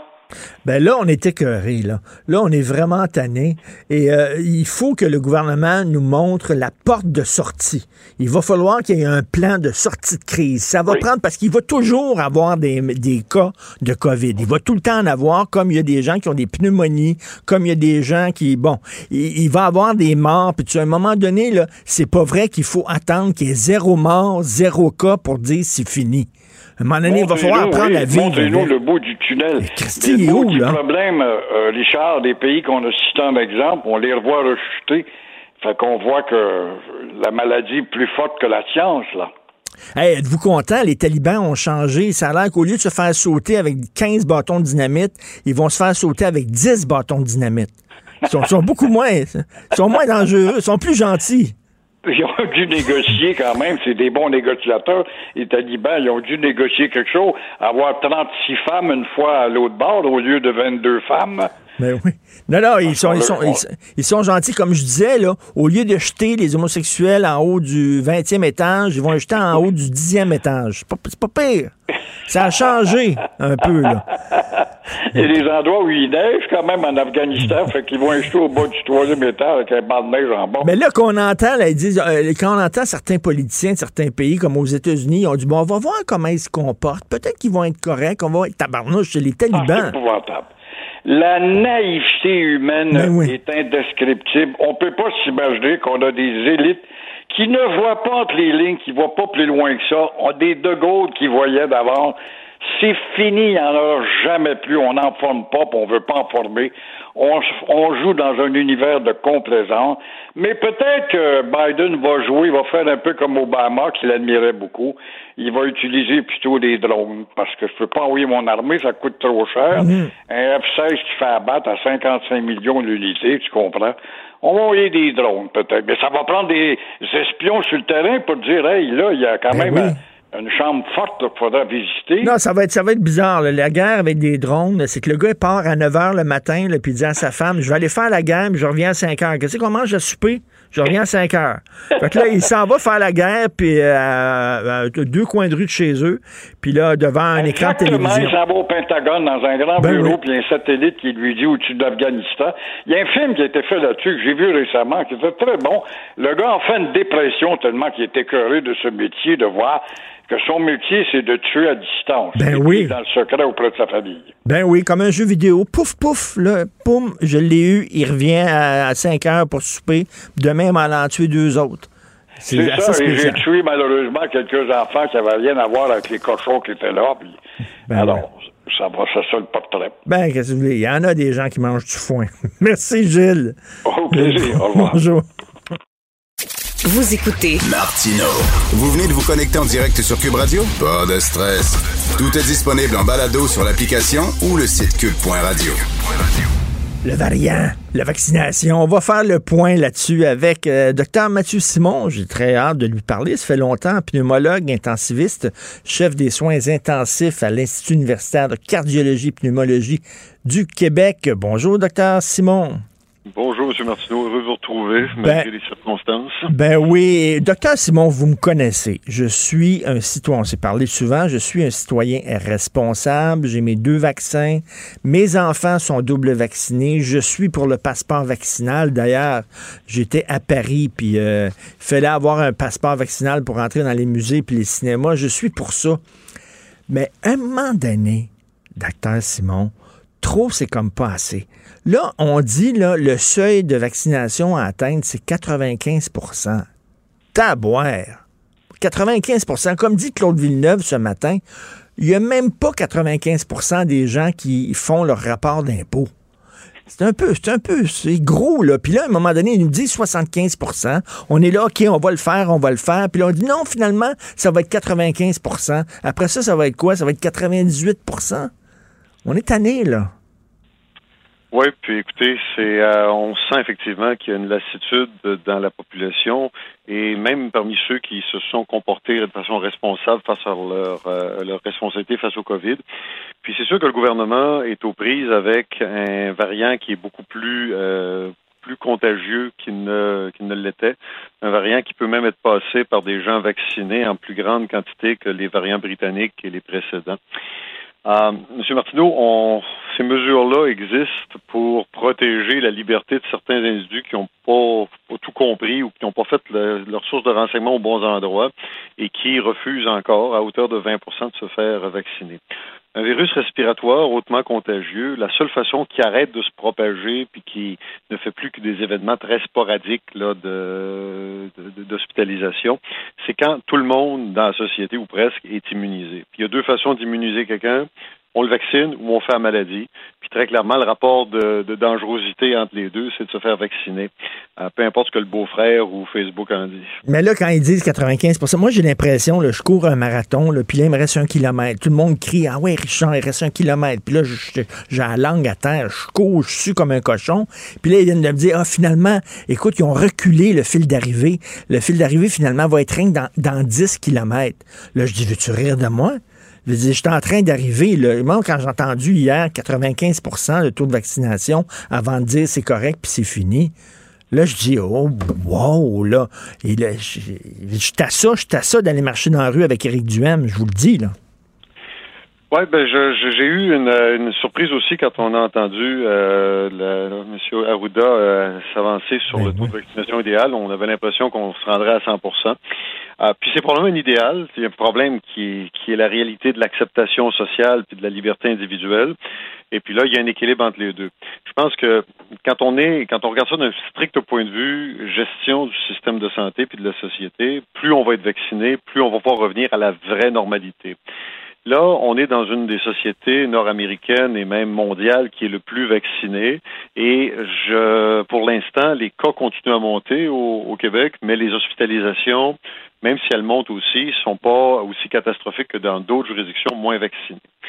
Euh, est-ce qu'on va être capable de passer à travers avec le, 80-85% de vaccination qu'on est sur le point d'avoir? Je pense que oui, mais ça va quand même se faire. Je vous écoutais tantôt, il va falloir apprendre à vivre avec, c'est vrai, mais avec un, vaccin, un virus qui touche des personnes plus jeunes, puis peut-être des enfants cette fois-ci, qu'est-ce que c'est qui est acceptable socialement comme hospitalisation, retard dans les autres, parce que l'autre chose, c'est que pendant qu'un patient COVID non vacciné ou non vaccinable se retrouve à l'hôpital ou aux soins intensifs, ben c'est un citoyen qui s'est double vacciné, qui a fait attention, qui va attendre des semaines, des mois de plus pour ses pontages, sa hanche, son. Ça, ça je, suis, tout à fait d'accord. C'est difficile à tenir. Je suis tout à fait d'accord. Il ne faut pas engorger le système de santé, ne serait-ce que par respect des travailleurs de la santé. Je parlais d'avoir la langue à terre. S'il y a des gens qui ont la langue à terre, c'est bien travailleurs de la santé, ne serait-ce que par respect pour eux, par respect pour les gens qui attendent une opération, euh, se faire changer les genoux, se faire poser des hanches. Ça n'a pas de sens que ces gens-là euh, attendre parce qu'il y a des gens qui ont été responsables. Cela dit, je regarde, docteur Simon, tous les jours, le nombre de cas, parce que c'est pas vraiment le nombre de cas qui est important, c'est le nombre de décès puis le nombre d'hospitalisations. C'est pas énorme, là. D'un côté, on nous dit le variant, le variant Delta, le variant Delta, mais je regarde, il n'y a pas beaucoup d'hospitalisations puis de décès, là. Non, ça tient, ça tient très bien la route. Puis je vous garantis, le système euh, de santé au Québec, ah, on a, j'avais une réunion ce matin juste avant de vous parler, puis on est en train d'anticiper tout ça. On est en train de se préparer éventuellement à ce que le, virus touche plus durement les enfants, puis à se préparer à collaborer avec les, les centres pédiatriques qui sont moins, euh, moins nombreux puis moins numériquement importants en termes de lits on est en train de se préparer. Mais ce qu'on voit présentement, là, ce pourquoi on est prudent, c'est qu'on se réfère à des juridictions qui sont beaucoup moins vaccinées que les nôtres, les États du, Midwest et de, la, banlieue du, du bassin du Mississippi. Euh, on, on, peut espérer qu'on n'aura pas des montées comme ce que l'INSPQ prévoit. Hein. Hier, on a appris que l'INSPQ prévoit jusqu'à 1000 cas par jour, ce qui est moitié et moins que ce qu'on a déjà eu euh, dans le passé, dans les premières euh, et deuxièmes vagues, manifestement.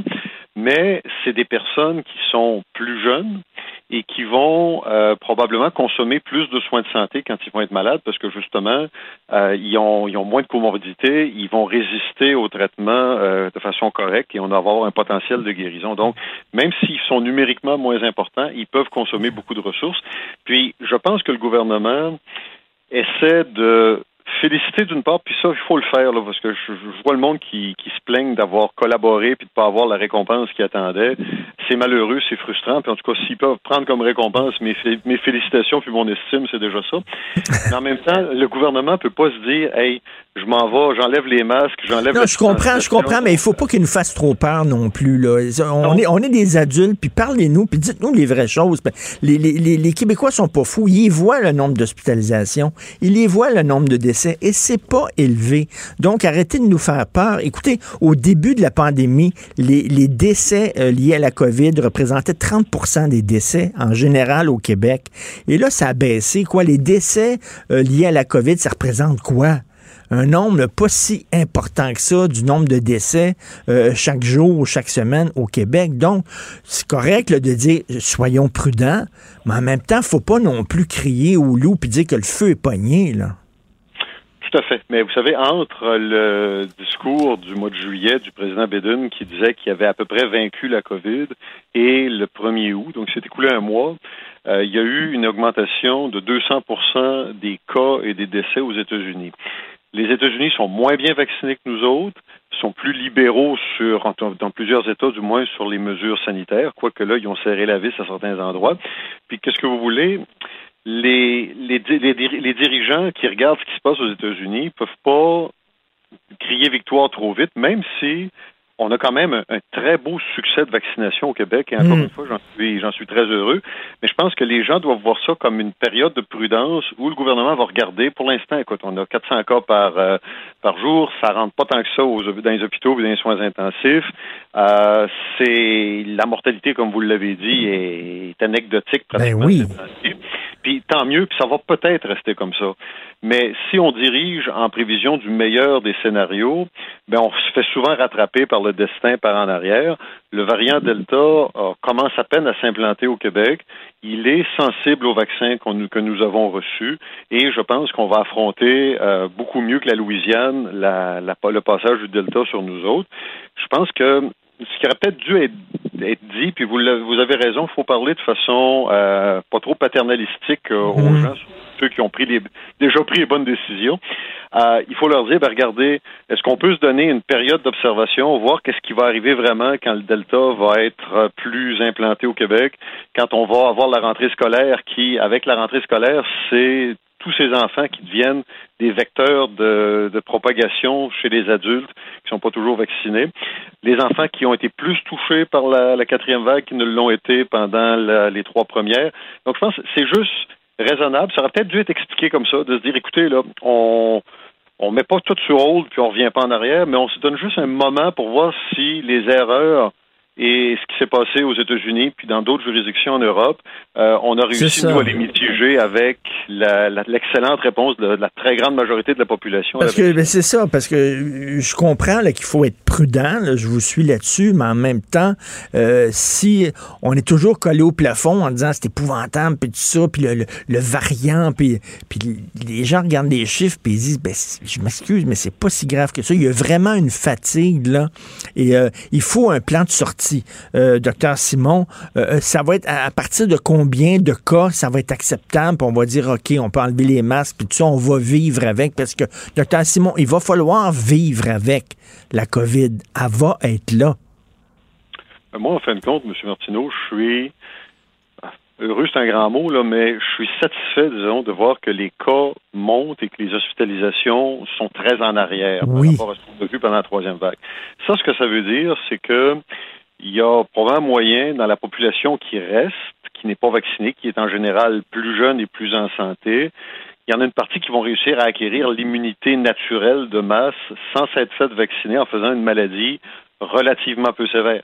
Ces gens-là prennent un risque pour leur santé puis pour la collectivité parce qu'ils ont plus de chances de faire un COVID sévère en le contractant naturellement qu'en se le faisant inoculer euh, lors d'une vaccination contrôlée.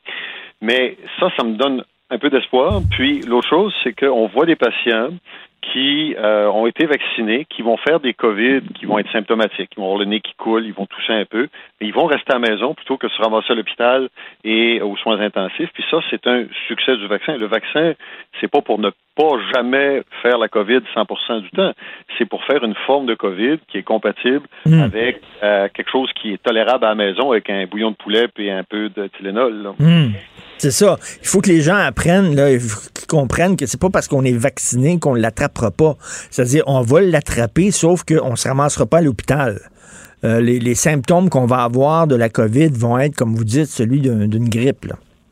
En fait, donc, l'objectif de la vaccination, c'est de permettre aux plus malades de passer à travers le COVID sans se ramasser à l'hôpital et de permettre au reste de la société de pouvoir aller manger au restaurant, aller au cinéma, aller dans une galerie d'art sans avoir peur de contaminer l'autre et de se contaminer soi-même. Présentement, moi, je porte un masque, puis vous le faites vous aussi, pas pour me protéger moi, je le fais pour protéger une personne qui a décidé d'exercer sa liberté en ne se faisant pas vacciner, alors que moi, j'aimerais exercer ma liberté hmm. en ne portant pas un masque, puis en allant reprendre des activités qui, après 18 mois, me manquent passablement. Euh, vous, avez, vous, vous, avez amplement raison. Le mot dit masque, on est écœuré, puis on le porte, nous qui sommes double vaccinés, on le porte pour vous aider, vous qui ne voulez pas aller vous faire vacciner, pour vous protéger. Donc, on pense à vous, et ce serait le fun que vous qui, ne, qui n'êtes pas vaccinés, les gens qui nous écoutent, que vous pensiez à nous aussi. Cela dit, en, terminant, euh, le passeport vaccinal, ce serait le fun que le gouvernement euh, prêche par l'exemple et aussi le demande pour la SAQ, l'exige pour la SAQ, entrer à la SAQ, entrer dans les casinos, entrer à la SQDC et peut-être même entrer à l'Assemblée nationale? Vous savez, il faudrait que ce soit d'autres mondes que le gouvernement qui fasse toujours ce travail-là. Moi, c'est quelque chose dont on avait discuté lors de la discussion antérieure. Moi, je suis impressionné défavorablement par le peu d'acteurs sociaux, autres que le gouvernement, puis quelques docteurs virologues et autres choses qui se sont prononcés. Les, où sont les, les doyens, de, les recteurs d'université, où sont les propriétaires d'entreprises, où sont hmm. les leaders d'ordre professionnel et de syndicats qui pourraient se joindre au discours de la raison qui est, regardez, là, on tient à vous autres, on tient à notre société, on tient un retour à l'école pas de masse pour les petits, puis en présentiel pour les plus vieux. Euh, pourquoi il n'y a pas un incitatif autre que toujours le gouvernement qui, malheureusement, effectivement, euh, faute d'appui plus large, est obligé de ressortir souvent le discours de la peur, qui, comme vous le dites, finit par s'user un peu, là, euh, surtout chez les gens qui on se dit, écoute, j'ai tout fait ça pour plus avoir peur. On me fait encore peur pour convaincre des personnes chez qui la peur, malheureusement, n'a pas beaucoup de prise. Et l'obligation de vaccination pour les travailleurs de la santé, vous en pensez quoi? Bon, écoutez, d'abord, 90% des travailleurs de la santé sont vaccinés, alors ça ça nous dérange pas trop. Euh, personnellement, je pense que c'est encore une affaire d'ordre professionnel puis de conscience professionnelle. Euh, tu ne veux pas, comme travailleur de la santé, être un vecteur de plus de maladies, quelles qu'elles soient, pour le patient que tu vas traiter. Si bien que sur un plan strictement médical puis professionnel, je suis très en faveur de la vaccination obligatoire, mais je me questionne sur le fait que si on rend la, vaccination obligatoire pour les travailleurs de la santé, pourquoi elle ne l'est pas pour l'éducatrice en garderie, pour le professeur, pour le, policier, pour euh, le pompier, pour enfin tous ces gens qui vont intervenir auprès d'un public plus ou moins vacciné. Chez les, les, professeurs, c'est évident qu'ils vont intervenir chez des enfants de moins de 12 ans qui ne seront pas vaccinés, eux autres, parce qu'ils ne sont pas encore éligibles. Donc, pourquoi mettre ça juste sur les travailleurs de la santé et pas plutôt faire un, effort plus collectif? Puis là, vous comprendrez que rendre mmh. obligatoire la vaccination pour tout le monde, c'est une étape qu'on ne veut pas franchir. Moi, je pense que la seule le seul rempart contre l'obligation puis la loi, c'est la conscience citoyenne. Puis là, la conscience citoyenne, il faudrait qu'elle soit aidée par d'autres choses qu'un gouvernement qui commence à manquer d'arguments parce qu'il les a toutes donnés, puis il a toutes donné des bons arguments. Et je serais très heureux de voir des acteurs dire, ben écoutez, ce qu'Arruda, ce que Legault euh, disent, ça, ça, ça a beaucoup de sens. Ce que Dubé affirme, ça a du sens. On va embarquer, nous autres, comme fédération de je sais pas trop hmm. quoi ou comme regroupement de je sais pas trop qui. Là. ça, ça, manque, ça. Ça manque beaucoup. Mais le message est lancé. Merci beaucoup, docteur Mathieu Simon. Merci, puis on se reparlera bientôt. Merci. Merci, M. Martineau. Bonne journée. Pendant que votre attention est centrée sur cette voix qui vous parle ici, ou encore là, tout près ici, très loin là-bas, ou même très, très loin, Celle de Desjardins Entreprises est centrée sur plus de 400 000 entreprises partout autour de vous. Depuis plus de 120 ans, nos équipes dédiées accompagnent les entrepreneurs d'ici à chaque étape pour qu'ils puissent rester centrés sur ce qui compte, la croissance de leur entreprise. Si c'est vrai qu'on aime autant qu'on déteste, Martineau, c'est sûrement l'animateur le plus aimé au Québec. Vous écoutez Martineau, Cube Radio. Alors, je reviens sur l'affaire de Pascal Nadeau parce que c'est quand même une bombe. Pascal Nadeau, donc, euh, qui dit euh, ne pas avoir quitté le téléjournal de son plein gré. Elle a été euh, démissionnée, comme on peut dire, parce qu'elle aurait dit un mot de trop sur le plateau du téléjournal. On ne sait pas exactement c'est quoi. Moi, je vais vous le dire, là tous les commentateurs, tous les journalistes, on a un épée de Damoclès au-dessus de la tête et on a tous peur de dire le mot de trop, de peur de perdre notre job. Mais là, je vous le dis, les chroniqueurs, les animateurs de radio, c'est sûr qu'à un moment donné, on va dire quelque chose qui va choquer certaines personnes. C'est certain qu'à un moment donné, peut-être que nos mots vont dépasser notre pensée. Tu peux pas faire deux heures et demie, trois heures, quatre heures de radio par jour, faire des commentaires un peu à gauche et à droite et sans qu'à un moment donné, effectivement, poup, t'en échappes une. C'est correct? Ton boss t'appelle dans le bureau. Je pense que tu l'as échappé. Je pense que c'était, ça n'avait pas de sens que tu dis tu retournes au micro. Désolé, je suis désolé, je pense que les gens vont comprendre. Les gens vont comprendre. Qu'est-ce que vous voulez? Des gens qui, de temps en temps, des commentateurs, des animateurs, des animatrices, des lecteurs de nouvelles qui, de temps en temps, peuvent en échapper une, mais qui disent le fond de leur pensée, ou tout le monde se promène les fesses serrées en ayant peur de perdre leur job, puis là, on dit plus rien. Ah, on dira pas telle affaire parce qu'on ne dira pas telle chose, parce que là, il y a tel autre lobby, puis tu sais, à un moment donné, là, on ne dira plus rien. Qu'est-ce que vous voulez? Tous les êtres humains, tous dans, des parties, dans des conversations privées, dans notre char, des fois, euh, on l'échappe. Mais on est tous pareils. Là. là. à un moment donné, il y a une petite crise de gang qui se pense meilleure que tout le monde qui pensent qu'eux autres, là, ils n'ont jamais erré, ils n'ont jamais fait d'erreur, ils n'ont jamais rien. C'est pas vrai, c'est de la Christie de bullshit. Et là, qui sont là, disent, ah, là, ils vont déterrer, ils vont aller sur ta page Facebook, là. Puis là, ils vont aller jusqu'en 98. Ah, il a dit telle affaire en 1998, puis là, ça part, ça spin, là. Puis là, les boss shake dans leur culotte, puis là, les gens écrivent des plaintes. On va-tu calmer, tabarnak? On va-tu se calmer? À un moment donné, ça n'a pas de Christie de bon sens. Je ne sais pas ce qu'elle a dit, Pascal Nadeau. Peut-être que c'était bien épouvantable, mais un mot, une phrase et des décennies de carrière flochées. Voulez-vous rire de moi? Je pense qu'il y a beaucoup, beaucoup, beaucoup, beaucoup de gens qui en ont ras le cul de cette inquisition woke. Et là, ce qu'il faut, c'est des boss qui se tiennent debout. Moi, je suis content. Ici, à Québécois, c'est pas parce que je travaille pour eux autres, les boss se tiennent debout. Ils te crissent pas dehors pour la moindre petite affaire. À un moment donné, là, quand tu vois là, que tel patron de musée, puis tel patron de téléfilm, ou je sais pas, de tel patron de l'ONF, ou de Radio-Canada, ou de Radio-Québec, qui chèquent dans leur culotte et au lieu de défendre leurs employés, vont les sacrer dehors à la moindre plainte, je trouve ça épouvantable.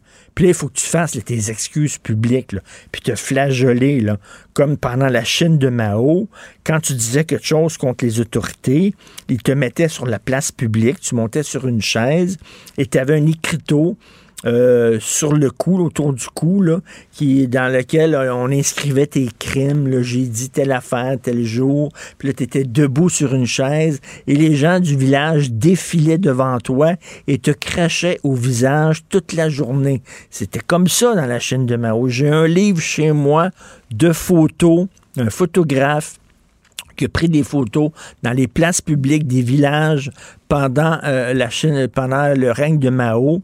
Et c'était un photographe qui a fait, il a publié un livre par après et on voit ça. Le genre d'inquisition complètement... Ben, c'est ça, là, actuellement.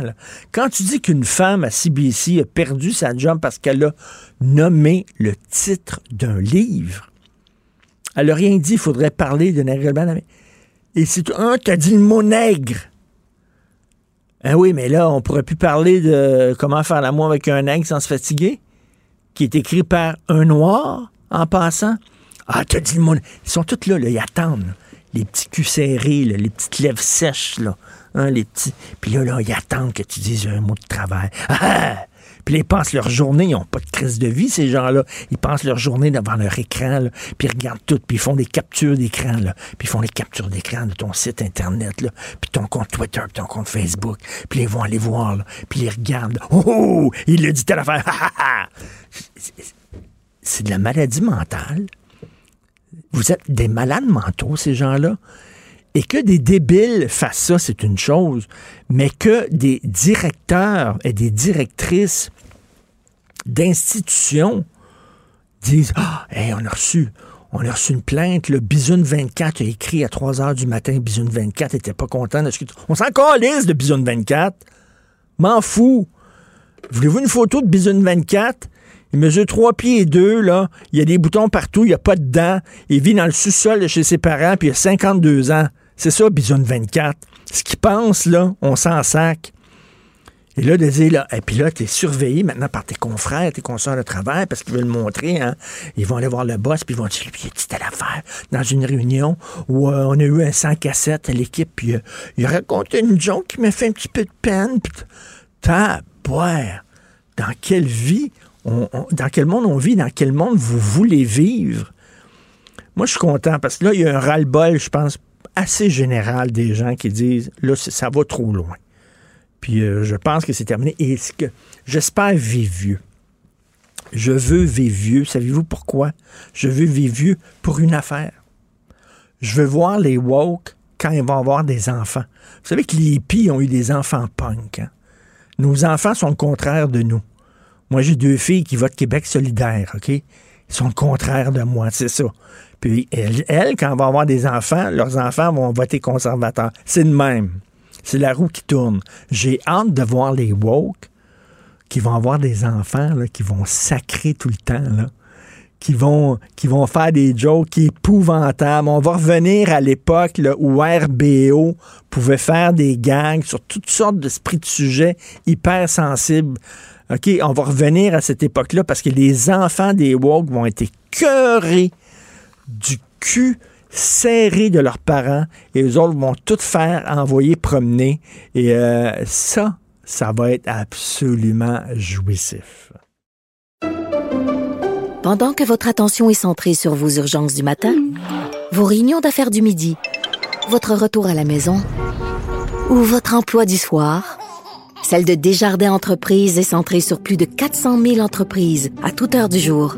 Grâce à notre connaissance des secteurs d'activité et à notre accompagnement spécialisé, nous aidons les entrepreneurs à relever chaque défi pour qu'ils puissent rester centrés sur ce qui compte, le développement de leur entreprise. Martino, même avec un masque, c'est impossible de le filtrer. Vous écoutez Martino. Cube Radio. Alors, nous discutons avec Normand Lester, blogueur au Journal de Montréal, Journal de Québec, animateur du balado ici. Normand Lester raconte à Cube Radio. Bonjour, Normand. Bonjour.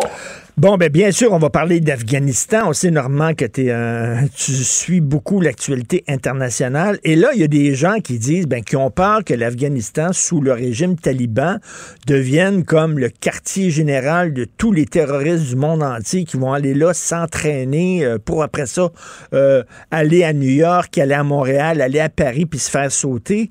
Et toi, aujourd'hui, dans ta chronique du journal, Normand, tu dis, ben, c'est peut-être pas le cas, là. Faut peut-être pas à craindre ça? En tout cas, euh, pas d'après moi à très court ou à moyen terme, parce que premièrement, l'Afghanistan est, un pays qui ne peut pas fonctionner qui n'a pas d'économie. Alors, ils ont besoin, ils vont avoir besoin d'un appui massif de la communauté internationale. Donc, ils doivent, puis ils essaient, on le sait, là, depuis 48 heures, ils essaient de projeter une image sympathique, bien que ce soit des fanatiques religieux euh, qui ont commis, par exemple, euh, des, euh, des, génocides contre certaines de leurs minorités. je pense aux Zazara notamment. Mais donc, ils ont, ils, ont tout intérêt là, à, à, pas paraître associés avec des organisations terroristes. D'autant plus, comme je le souligne dans ma chronique, qu'ils sont en conflit, par exemple, avec l'État islamique, en conflit armé et de, au cours des dernières années, il y a eu des combats entre euh, les talibans et l'État euh, islamique qui ont fait des euh, dizaines de morts. ils n'ont pas intérêt aussi, puis ils ont des divergences idéologiques avec Al-Qaïda, mais on sait qu'Al-Qaïda maintenant il n'y a pas vraiment d'organisation centrale, c'est dispersé dans de nombreux pays et c'est très affaibli. Donc, je je, je pense pas actuellement euh, euh, qu'il y ait un intérêt pour eux euh, d'appuyer des organisations terroristes. Moi, ce qui me préoccupe actuellement, justement, c'est la présence de l'État islamique au sein de l'Afghanistan, parce qu'il y en a, puis les talibans les combattent. Mais eux, actuellement, pourrait faire des actes de provocation, euh, par exemple à Kaboul, dans l'espoir justement de, de, créer un conflit entre les talibans et les Américains. Et la situation ne s'est pas réglée. C'est extrêmement tendu actuellement. À Kaboul ce matin, il y a eu des coups de feu dans les rues qui ont, euh, euh, qui ont été tirés là, avec des gens qui essayaient d'hisser le drapeau d'Afghanistan plutôt que le drapeau des, euh, des talibans. Donc, il pourrait avoir là euh, des incidents qui entraîneraient une confrontation des soldats américains et puis euh, des, des talibans. Puis là, ben, ça pourrait dégénérer, dégénérer extrêmement vite. Il y a une autre chose aussi qui est sûre. Joe Biden s'est engagé à évacuer tous ceux qui veulent partir dans les deux prochaines semaines ben, ça sera absolument impossible parce que, bien sûr, euh, euh, euh, lui parle d'à peu près 1000 à 2000 personnes, là, sur peut-être 20 000 personnes qui ont ce qu'ils appellent des cartes vertes, qui vont avoir droit au statut là, d'avoir aidé les Américains. Mais si vous prenez ces gens-là, plus il y a, y a des gens qui ont des passeports américains, plus il va y avoir des demandeurs du statut de réfugié qui vont y avoir droit. Ça fait, puis les gens calculent ça, entre 60 et 100 000 personnes à évacuer. Ça va totalement être impossible en deux semaines. Et ces gens-là, bon, on a vu ce qui s'est passé il y a 48 heures, là, les gens qui avaient pris les avions d'assaut. Bien sûr, maintenant, les Américains vont avoir 6 000 soldats autour de la piste d'atterrissage pour empêcher cela, mais il, va, il risque d'y avoir des confrontations avec ces gens-là absolument se sauver. Et Normand, Normand, je te pose une question parce que là, les pays, on va accueillir des réfugiés afghans, puis c'est bien correct aussi. ces gens-là fuient les talibans, mais est-ce que ça se peut? Il faut pas être naïf non plus. Euh, Emmanuel Macron a dit hier, faut quand même faire attention parce qu'au sein de ces gens-là, moi j'ai vu les photos d'un avion cargo, puis c'est rempli d'hommes là-dedans. Il y a très peu de femmes dans l'avion, euh, d'Afghans qu'on va accueillir les bras ouverts. Ça se peut-tu qu'il y a des comme des agents talibans là-dedans, des, des agents perturbateurs, des terroristes en puissance? il y a inévitablement cela. Puis il y a aussi des gens qui sont des fanatiques religieux. Regarde ici, hein, il y a pas, il y a, il y a à peu près trois ou quatre ans, justement, un réfugié afghan qui a été condamné pour avoir euh, assassiné sa femme et ses deux filles parce Ben qu'il à, à, à, à l'occidental. Tu te rappelles de tout ce, Ben oui. euh, euh, cette affaire-là? Les chafias, je pense, c'était ça? Oui, exactement, les chafias. Et donc, c'était justement un, un- un- un réfugié euh, euh, euh, d'Afghanistan qui était. C'est sûr qu'il faut exercer un, un contrôle. Et que- mais là, qu'est-ce qu'on fait avec. Et c'est sûr que ce sont des jeunes hommes en très, très grande majorité. Et puis les gens qui vont, en vont accueillir, qu'on va accueillir ici, après, on va, on va devoir accueillir euh, leur famille. Donc, ça crée des gros problèmes, principalement aux États-Unis, mais aussi dans les autres pays de l'OTAN qui avaient des gens euh, qui ont combattu en Afghanistan et qui, bien sûr, avaient besoin des auxiliaires euh, afghans euh, pour, pour les aider, soit des chauffeurs civils, soit des interprètes, soit des, des cuisiniers, des hommes à tout faire. Donc, comme je te dis, ça fait pr- probablement personnes là qui veulent je parle simplement du côté américain qui veulent euh, euh, qui veulent sortir. Puis les gens aussi euh, qui veulent venir au Canada ben là eux autres ils, ils vont où hein? Euh, l'ambassade du Canada est fermée. Il n'y a pas de place. Non. Là- euh, là-dedans moi je pense que évidemment je comprends que les Américains et que Biden a voulu sortir d'Afghanistan. Maintenant je pense qu'il l'a fait trop vite et sans préparation. Par exemple, pourquoi pas avoir gardé la base des euh, la base à Braga à, à- à Bra- pardon à Bagam et aussi à Kandahar. Il aurait pu garder ces deux bases militaires-là. À Kandahar, c'est là où étaient les Canadiens, justement pour permettre aux autres talibans qui ont le droit, euh, euh, euh, parce qu'ils ont aidé l'OTAN à, à quitter le pays et pouvoir y aller. Et là, bien, ils ont, ils ont simplement le côté militaire de euh, euh, euh, l'aérodrome de- Kaboul. Là, Ben, c'est ça, parce que, tu sais, ils peuvent même pas se réfugier à l'ambassade du Canada, par exemple. On a fermé l'ambassade, on n'est plus là. Exactement. Exactement. On- donc, les, les Américains et l'OTAN auraient dû garder Kandahar et Bagram ouverts, mais Ben ils l'ont oui. ils l'ont pas fait. Tout à par- fait. Et, et Normand, est-ce que ça pose la question là, de le, le- le devoir d'ingérence? On aime ça en Occident, exporter nos valeurs parce qu'on dit qu'on vit dans le meilleur système au monde, puis on va, on va vous l'enfoncer dans la gorge, même si vous le voulez pas. Euh, à un moment donné, on a voulu implanter la démocratie en, Afghanistan, en Somalie, euh, en Syrie, en Libye. Il y a des pays où ça colle pas. Non, non. Écoutez, surtout que tu dis, hey, regardez, donnez l'exemple. Est-ce qu'on peut donner l'exemple des États-Unis comme une démocratie qui fonctionne bien?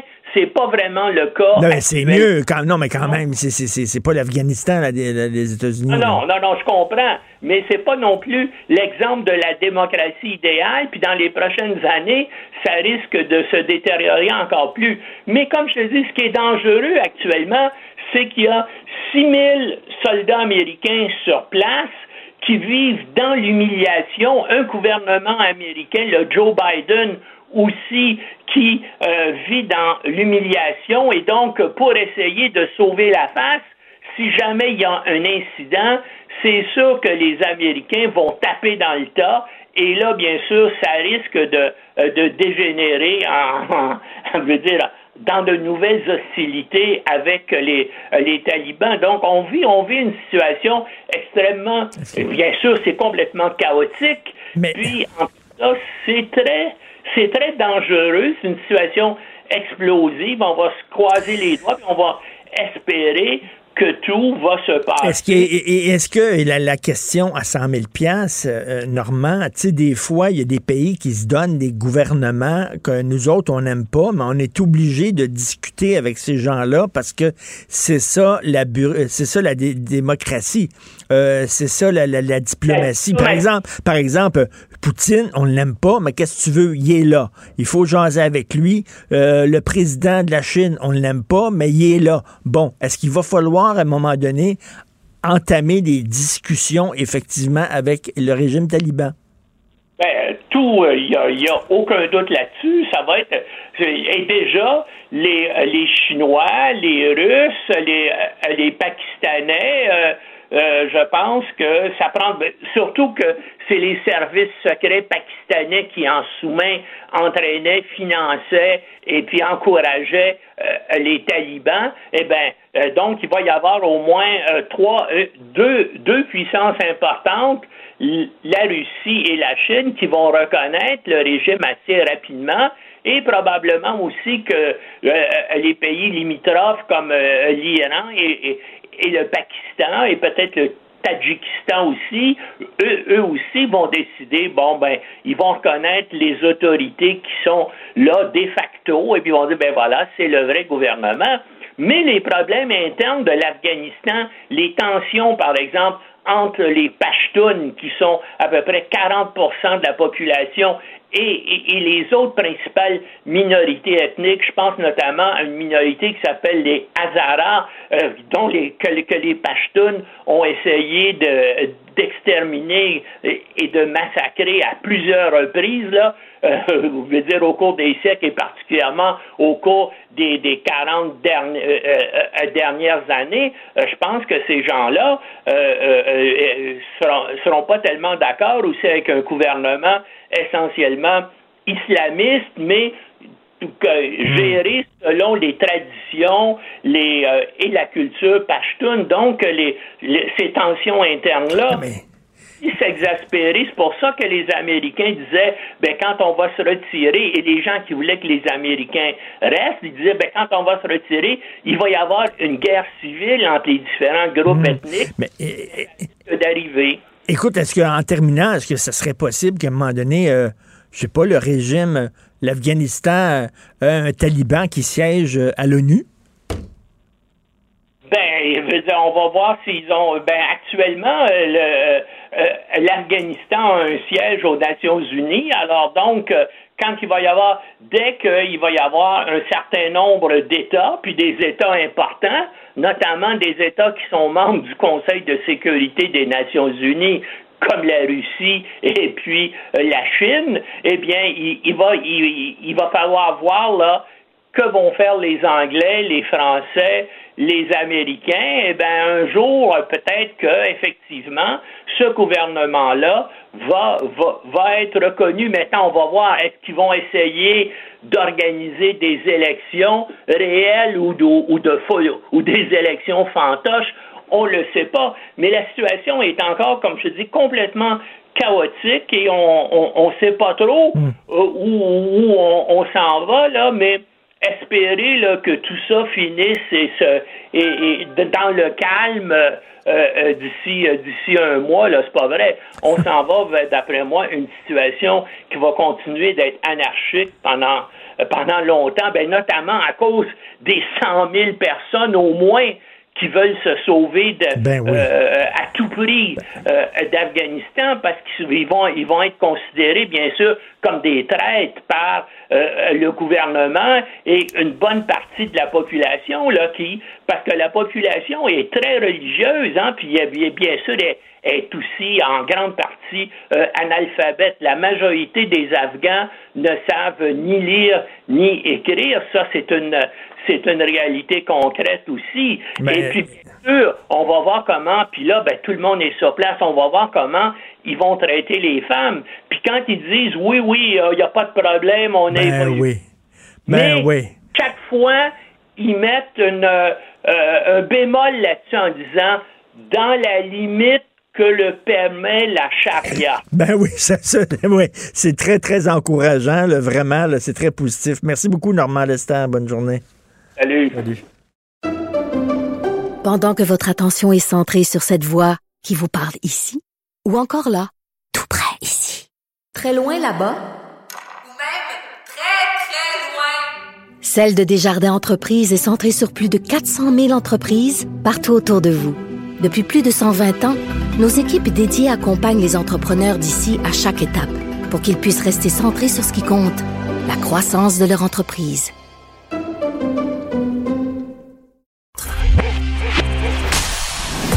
Le préféré du règne animal. Bonjour, les petits lapins. Cube Radio. Les rencontres de l'heure. Mathieu Boccoté et Richard Martineau. La rencontre Boccoté Martineau.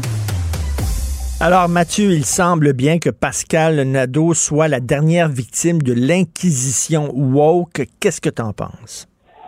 Alors, pour ce qui est du détail de cette inquisition, pour ce qui est du détail de ce procès, ça reste à voir parce qu'apparemment, des éléments importants nous manquent. Mais une chose, moi, m'a frappé dans le reportage qui lui est consacré, c'est que Pascal Nadeau, qui est une figure d'autorité à Radio-Canada, une présentatrice qualifiée, une femme admirée, une femme d'expérience, il y a un passage qui est assez révélateur où elle dit il se peut qu'en certains moments, dans certaines réunions, j'ai fait preuve d'autorité, je me suis emporté, j'ai qualifié un texte, on comprend qu'elle dit par exemple qu'un texte va être mauvais, euh, que telle chose n'était pas adéquate, et ainsi de suite. Donc, elle a exercé une autorité dans une position qui est quand même exigeante, donc un bulletin de nouvelles, et elle a probablement froissé quelques susceptibilité et quelques égaux dans le cadre de son travail. Hmm. Or, dans cette, dans cette euh, société qui est, pour reprendre une, une, formule martinesque, qui est la société des petits lapins, euh, l'empire des petits lapins susceptibles, eh bien, manifestement, la moindre expression d'autorité est ressentie comme une forme de violence. La moindre expression de, de pouvoir légitime, s'est ressentie comme quelque chose comme une espèce de, de, de violence, d'agression à l'endroit des uns et des autres, et ainsi de suite. Et autrement dit, il n'est plus possible d'assumer son leadership sans avoir immédiatement des gens qui crient au harcèlement psychologique, qui crient au hmm. harcèlement, qui crient à, l'autorité légitime. Donc pour moi, dans, cette, dans ce qu'on sait pour l'instant de cet article, de, de, cette, parce que d'autres nouvelles vont bientôt sortir, euh, on, l'a compris dans le grand, euh, dans, dans l'actualité. Pour l'instant, ce qu'on en sait, c'est qu'on est devant un procès légitime, un procès injuste, une direction qui s'empare d'un détail dans une histoire pour exécuter une animatrice, une présentatrice qu'on ne veut plus, et qui par ailleurs s'en révèle beaucoup sur le nouveau climat dans lequel les gens sont appelés à gérer, c'est-à-dire que le droit autoproclamé de chacun de ne jamais se sentir heurté, même quand il fait du mauvais travail ou même quand il n'est pas à la hauteur, eh bien, vient écraser l'exigence de compétence des uns et des autres. Écoute, elle a entendu, elle a entendu 51 jours avant qu'on lui qu'elle sache qu'est-ce qu'on lui reprochait. Pendant 51 jours, elle ne savait pas ce qu'on lui reprochait. Elle dormait mal, elle était angoissée. Ça n'a pas d'allure de traiter quelqu'un euh, qui a travaillé pendant des décennies pour toi, puis qui a bien fait sa job. Soudainement, une gaffe était un paria une gaffe, on verra si c'est une gaffe. Ben oui, on verra. Ben oui. Puis, oui, puis ensuite, effectivement, 51 jours, et ça, c'est une, ça, c'est une stratégie d'intimidation explicite. C'est une stratégie pour conduire quelqu'un à l'extérieur de l'entreprise, pour le décourager, pour le congédier symboliquement d'abord et avant tout, puis formellement ensuite. C'est une manière d'exécuter les gens avec une forme de pression psychologique insensée. Le propre du procès, normalement, c'est de savoir ce dont on est accusé. Si on ne sait pas de ce dont on est accusé, comment on est capable d'évoluer minimalement ensuite? Eh bien non, on ne le sait pas. On sait qu'il y a accusation, on sait qu'il y a soupçon, on sait qu'il y a délation, on sait qu'il y a ragotage, on sait qu'il y a politique du ragot, et résultat des courses, on est devant quelqu'un qui se fait démissionner et humilier sur la place publique. Parce qu'il y a aussi ça derrière ça. C'est une tentative d'humiliation publique. Or, or, euh, euh, Pascal Nadeau n'accepte pas l'humiliation publique, riposte, et là, qu'est-ce qu'elle fait? Elle déculotte le diffuseur public, hein, cet havre de la hmm. tolérance, de la diversité, ce lieu où on a des pratiques sociales exemplaires, admirables et respectables tout le temps, et elle dit ben, le diffuseur public est ému. Et là, il y aurait quand même deux ou trois explications à donner sur ce qui lui est arrivé. Écoute, elle écrit après 33 ans je n'ai eu droit à aucun coup de téléphone de ma direction pour me demander s'il y avait un fond de vérité dans ces allégations mensongères. Il y a eu une allégation d'un confrère d'une consoeur de travail et là, on lui dit, ben écoute, on te, on te suspend pendant un mois sans salaire et elle, elle a travaillé 33 ans pour Radio-Canada, pas un maudit coup de fil de son boss. Non, mais c'est la loi du soupçon. C'est-à-dire que le soupçon, la rumeur suffit désormais à accuser. Et on appelle ça une manière de se débarrasser de quelqu'un. Et j'ai l'impression que de ce point de vue, euh, Pascal Nadeau risque de devenir un symbole. Elle risque de devenir un symbole de cette espèce de nouvelle manière justement de traiter les employés dont on ne veut plus comme des déchets. Elle risque de devenir un symbole de cette, euh, cet empire de la délation qui aujourd'hui suffit pour exécuter quelqu'un. On dit que cette personne-là a dit que dans de telles circonstances que, ben, c'est qu'on l'aime, on m'en fout. Faut penser à l'affaire Wendy Mesley. C'est pas la même chose. Moi, j'étais très sévère envers Wendy Mesley dans sa lettre de démission qui était honteuse et gênante. Mais une fois que c'est dit, s'est quand même fait liquider à coups de ragot. Hein, c'est quand même le, fond des choses. Donc, quand on regarde tout cela, quand on regarde tout cela, ça en dit beaucoup sur la culture d'entreprise. Ça en dit beaucoup sur la, la manière aujourd'hui d'exécuter quelqu'un, la politique du ragot. Ça en dit beaucoup sur ce climat à la fois d'inquisition et de commissaire politique. Vous êtes accusé, mais on ne vous dira pas de quoi. Donc, quand on a le portrait complet, ça en dit beaucoup sur plusieurs travers de société qui s'entrechoquent et ça fait un clash qui aujourd'hui s'appelle euh, Pascal Nadeau. Écoute, euh, regarde, euh, tous les jours, je discute avec Gilles Proux, OK, qui est chroniqueur. Bon, Gilles, c'est un homme de son époque. On le connaît, Gilles Proux. Et ça arrive des fois qu'il tient des propos que je trouve bon.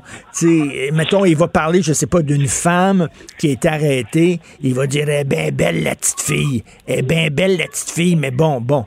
Écoute, on dit plus ça vraiment aujourd'hui, mais en même temps, c'est un homme de sa génération. Il parle comme ça. Et moi, je me dis, ben, les, les auditeurs, les auditrices, ils le connaissent, Gilles Proux. Est-ce qu'on va le retirer des ondes pour autant? Taboire, tu sais, à un moment donné. Non, mais l'enjeu est là. Aujourd'hui, on est dans cette logique où on veut remplir toutes les aspérités. On veut faire dépasser tout ce qui dépasse. On veut amollir les caractères jusqu'à les rendre liés. On veut les liquéfier. On ne tolère plus les personnalités fortes. On ne tolère plus l'autorité qui s'exerce. On ne tolère plus les personnalités transgressives. On ne tolère plus les personnages. On ne tolère plus les, les, les personnes vivantes, véritablement, qui ont de l'imagination, qui ne respectent pas les codes, qui ont un langage qui n'est pas toujours le langage préprogrammé, justement, par une firme de com qui nous amène à nous excuser à l'avance de peut-être avoir rien fait. Bon, non, on a déjà avec donc Gilles Proux est un personnage, tu es un personnage, Sophie est un personnage, Dutrissac est un personnage, Mario est un personnage. On pourrait en nommer plusieurs euh, dans nos pages. Joseph Facal. Donc, on voit l'idée. C'est me semble-t-il les personnages, c'est ce qui fait en sorte qu'on est devant des individus singuliers qui ne sont pas interchangeables, qui ne sont pas. J'ajouterais Arad Khan, Patrice Roy est un personnage. Céline Galipo, on est assurément sur un autre modèle, mais on est devant des individus qui ne sont pas interchangeables, qui ont leur singularité. Or, le problème, c'est que notre époque est dans le culte de l'indifférenciation, elle est dans le culte de l'interchangeable, elle est dans le culte d'une société amidonnée, aseptisée, neutralisée, étouffée, aseptisée. Résultat, c'est une société ennuyante au possible, où on, s'émeut quelquefois d'une petite déclaration, quelle qu'elle soit, euh, le déplacement d'une virgule peut causer scandale. C'est ce que j'ai entendu, là, on est dans les potins, OK? C'est ce que j'ai entendu entre les branches? Et ça a l'air que la directrice de l'information ne s'entend pas avec Pascal Nadeau et elle a profité d'une plainte comme ça pour y régler son cas. Parce que regarde, Patrice Roy, tu parlais de Patrice Roy en onde, en direct. Patrice Roy a dit que euh, son, le gars météo qui fait la météo... Pascal, euh, Pascal Yakovakis. Yakovakis ressemblait à un Christy de poisson ben ben laid. Là, qui, poisson ben C'était insultant. Non, mais c'était vraiment insultant. Puis on se demandait quelle, bulle, quelle bulle avait pété au cerveau de Patrice Roy pour dire ça. Il a gardé sa job. Il n'a pas été euh, mis de côté. Alors, dans ces, dans ces indignations-là des, des directions, on dirait que c'est il y a des gens qui sont protégés puis il y a des gens qui ne le sont pas. Ah, mais le deux poids, deux mesures, c'est l'autre nom de la morale de l'époque. Et effectivement, sur ce coup-là, on, s'en souvient, c'était à la fois cruel et drôle, hein, parce que souvent, c'est ça qui est terrible dans la vie, c'est que les choses cruelles sont souvent drôles et les choses drôles sont souvent cruelles. Bon, on pourrait donner d'autres. l'humour, l'humour n'a pas toujours passé devant un comité d'éthique avant de, de, se donner le droit de nous faire rire ou non. Hein, c'est comme ça, c'est ainsi. Quoi qu'il en soit, quoi qu'il en soit, il y a le deux poids, deux mesures. Puis j'y reviens parce que moi, c'est fondamental. Qu'est-ce qui fait qu'un souper est agréable? C'est qu'on a une série de personnages qui sont rassemblés, qui sont capables d'un mot d'esprit, qui sont capables d'une parole tranchante, qui sont capables de faire rire et de faire pleurer ensuite et de faire rire à nouveau. On est devant des gens qui ont l'art de raconter, des gens qui ne se froissent pas, qui se décomposent pas au moindre mot d'esprit. On est devant des gens qui sont capables de tenir une conversation soutenue, musclée, pour ensuite badiner et parler même de la beauté des femmes, même s'il faut peut-être pas le faire avec les mots de Gilles Proux apparemment. Eh bien, ça, c'est un souper avec des gens qui une diversité de personnages et de tempéraments. Dans une, culture d'entreprise, ça fait qu'on est avec des gens qui, justement, on n'est pas dans la logique de l'interchangeabilité. On est devant les singularités. Mais ça, c'est une époque qui tolère de moins en moins l'individualité, la singularité. Elle est individualiste et en même temps, elle est très homogène. C'est-à-dire chacun réclame le droit de faire ses petites affaires pour peu que ça soit comme tout le monde. Et là, me semble-t-il, quand on est devant des figures de qualité, c'est normal que un moment donné, ça déborde. Retour à Pascal Nadeau. Apparemment, elle aurait peut-être euh, dans un moment exigeant, usé de son autorité, probablement pas, en, probablement ne revend pas ses formules de s'il vous plaît, pourriez-vous peut-être envisager discrètement de me faire un reportage qui serait un peu meilleur? Bon, hein, on peut aussi dire ce reportage est mauvais, pourrais-tu m'en faire un bon? Ça peut se dire quelquefois. Je ne sais pas ce qui s'est passé, mais je spécule à partir de ce qu'on en, ce qu'on en comprend. Eh ben, devant tout cela, il me semble que le simple bon sens a ses droits, et le simple bon sens, c'est quand même premièrement qu'on lui fasse connaître l'acte d'accusation, qu'est-ce qui s'est passé, pourquoi on la vire, qu'est-ce qui se passe, et puisque le Québec est pris à témoin désormais, et qu'on puisse le savoir le plus rapidement possible. Écoute, Mathieu, réfugions-nous dans les livres de San Antonio, dans les dialogues de Michel Audiard, dans les ah chansons de Georges Brassens et dans les chansons de Serge Gainsbourg. Moi, je me réfugie ah chez ces gens-là. Ah, ben, et chez Brassens, et même pour porter plus loin l'image du banquet, rappelons-nous la scène, la la, scène du premier banquet dans Les Visiteurs, hein, tu t'en souviens, qui est magnifique, où il y a Jean Renaud, il y a Christian Clavier, et qui chantent ensemble la fois, et on lui pèlera le jonc comme au bailli du Limousin. on a pendu un bon matin, qu'on a pendu avec ses tripes. Ah, on n'est pas exactement dans la chanson, on est dans la chanson paillarde. Ça, c'est la vie. Oui, et la chanson de Georges Brassens où la femme euh, déboutonne sa chemise pour donner la tétée à son chat. Génial. Ah, Margot, Margot, Margot. encore pour le plaisir de l'Est. Ah oui, ben, ben, et, une autre que j'aime tant, mais qui, qui, qui, tranche avec l'image de, l'époque, qui a dit que 95 fois sur 100, la femme s'emmerde en baisant, qu'elle le taise ou qu'elle le confesse. C'est pas tous les jours qu'on lui dérive les fesses. Les pauvres cons convaincus du contraire sont des cocus. Hein? Chantons ça aujourd'hui, imaginons ce que ça donnerait. Et voilà pourquoi notre époque doit être gauloise si elle veut réapprendre à rire et à vivre. Amateur de poésie, bonsoir. J'espère que les enfants qui t'entouraient dans le parc ne t'ont pas entendu. Merci, Mathieu. Bonne journée. Bye bye. Salut. Pendant que votre attention est centrée sur vos urgences du matin, vos réunions d'affaires du midi, votre retour à la maison ou votre emploi du soir, celle de Desjardins Entreprises est centrée sur plus de 400 000 entreprises à toute heure du jour. Grâce à notre connaissance des secteurs d'activité et à notre accompagnement spécialisé, nous aidons les entrepreneurs à relever chaque défi pour qu'ils puissent rester centrés sur ce qui compte, le développement de leur entreprise. Martino. Des fois, quand on se sent contrarié, ben c'est peut-être parce qu'il touche à quelque chose. Alors, si vous êtes en train de vous magasiner une maison ou un condo, que vous voulez acheter ça, euh, vous avez certainement la mâchoire à terre parce que ça n'a aucun crédit de bon sens. Il y a une surchauffe complètement délirante. Il y a des maisons qui se vendent 200, 300 000 dollars au-delà euh, du prix demandé. Les gens euh, achètent des maisons sans les faire inspecter, sans obtenir de garantie légale. Puis quand tu achètes une maison, c'est bien stressant parce que tu bides. Hein. Tu dis, ben moi, je vais mettre tant sur la maison. Mais là, tu dis, il y, en a d'autres qui sont prêts à mettre 300 000 de plus. 400 000 de plus pour avoir la maison. C'est fou raide. Moi, j'en ai visité. Euh, j'ai acheté un condo l'an dernier. J'ai visité des maisons qui n'étaient pas terribles pas terrible. Je dirais pas que c'est des trous, mais c'était pas terrible. Et on demandait des prix de fou. Alors là, à un moment donné, il faut, faut, euh, faut un peu calmer le marché. Et c'est ce que veut faire euh, l'Association professionnelle des courtiers immobiliers du Québec. On a le directeur des communications euh, de l'Association professionnelle des courtiers immobiliers du Québec qui est avec nous, M. Patrice Saint-Amour. Bonjour. Bonjour, Monsieur euh, Martineau. Alors, euh, vouloir calmer le marché, c'est une bien grande action que vous nous attribuez. Mais effectivement, euh, on, en fait, la première chose, c'est qu'on étudie le, le, marché. Et en fait, ce sont, ce sont des conditions qui sont majoritairement dues à des, à des tendances économiques et démographiques. Alors, euh, quand on parle euh, bon de, de, surchauffe, on parle principalement d'accès à la propriété et au logement.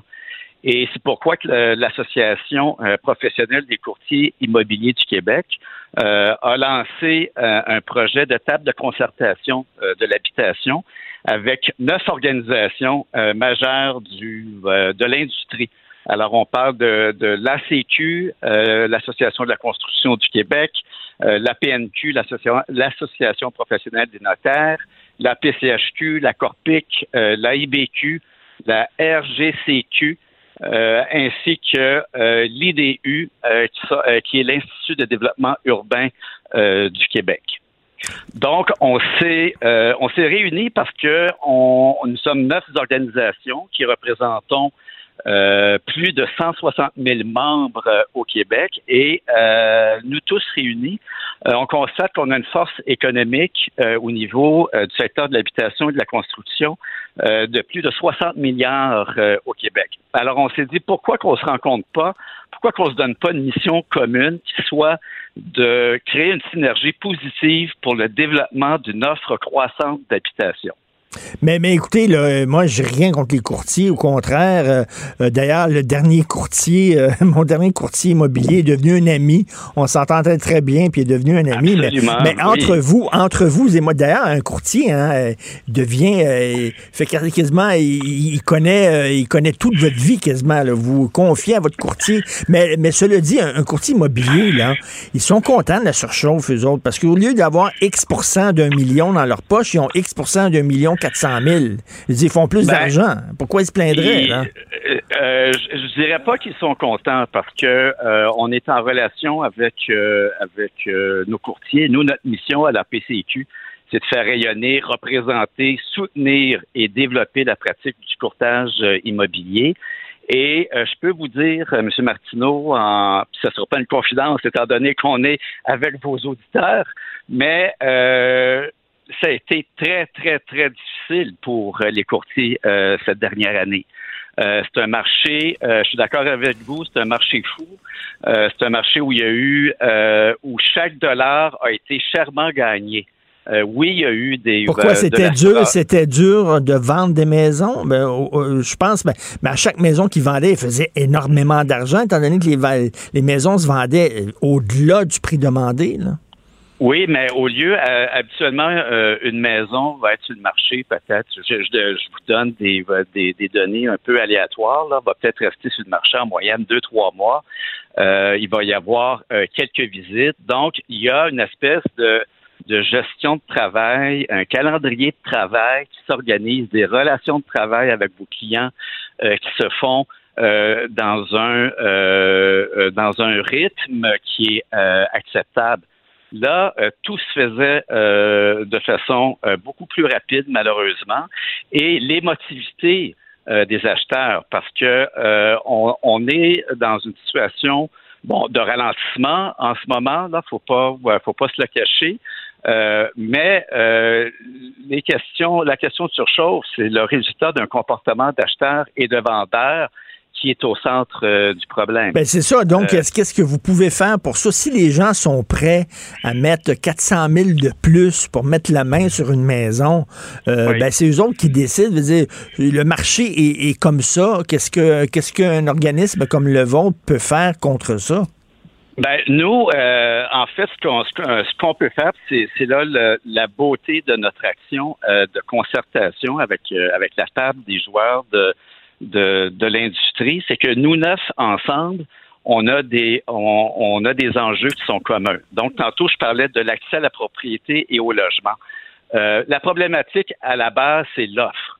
Alors euh, en ce moment c'est certain qu'on doit mobiliser nos efforts pour faire en sorte qu'il y ait plus de construction au Québec et qu'il y ait plus de logements abordables au Québec. Euh, c'était une excellente nouvelle. Euh, l'annonce récente euh, des, gouvernements fédéral et provincial de l'investissement de 1,5 milliard de dollars dans le développement du logement abordable. Alors, je dis pas que ça, ça va calmer, calmer temporairement ou rattraper, parce qu'on on se le cache pas non plus, hein, c'est un retard accumulé d'une vingtaine d'années. Euh, la, notion de, surchauffe, là, c'est une problématique internationale, M. Martineau.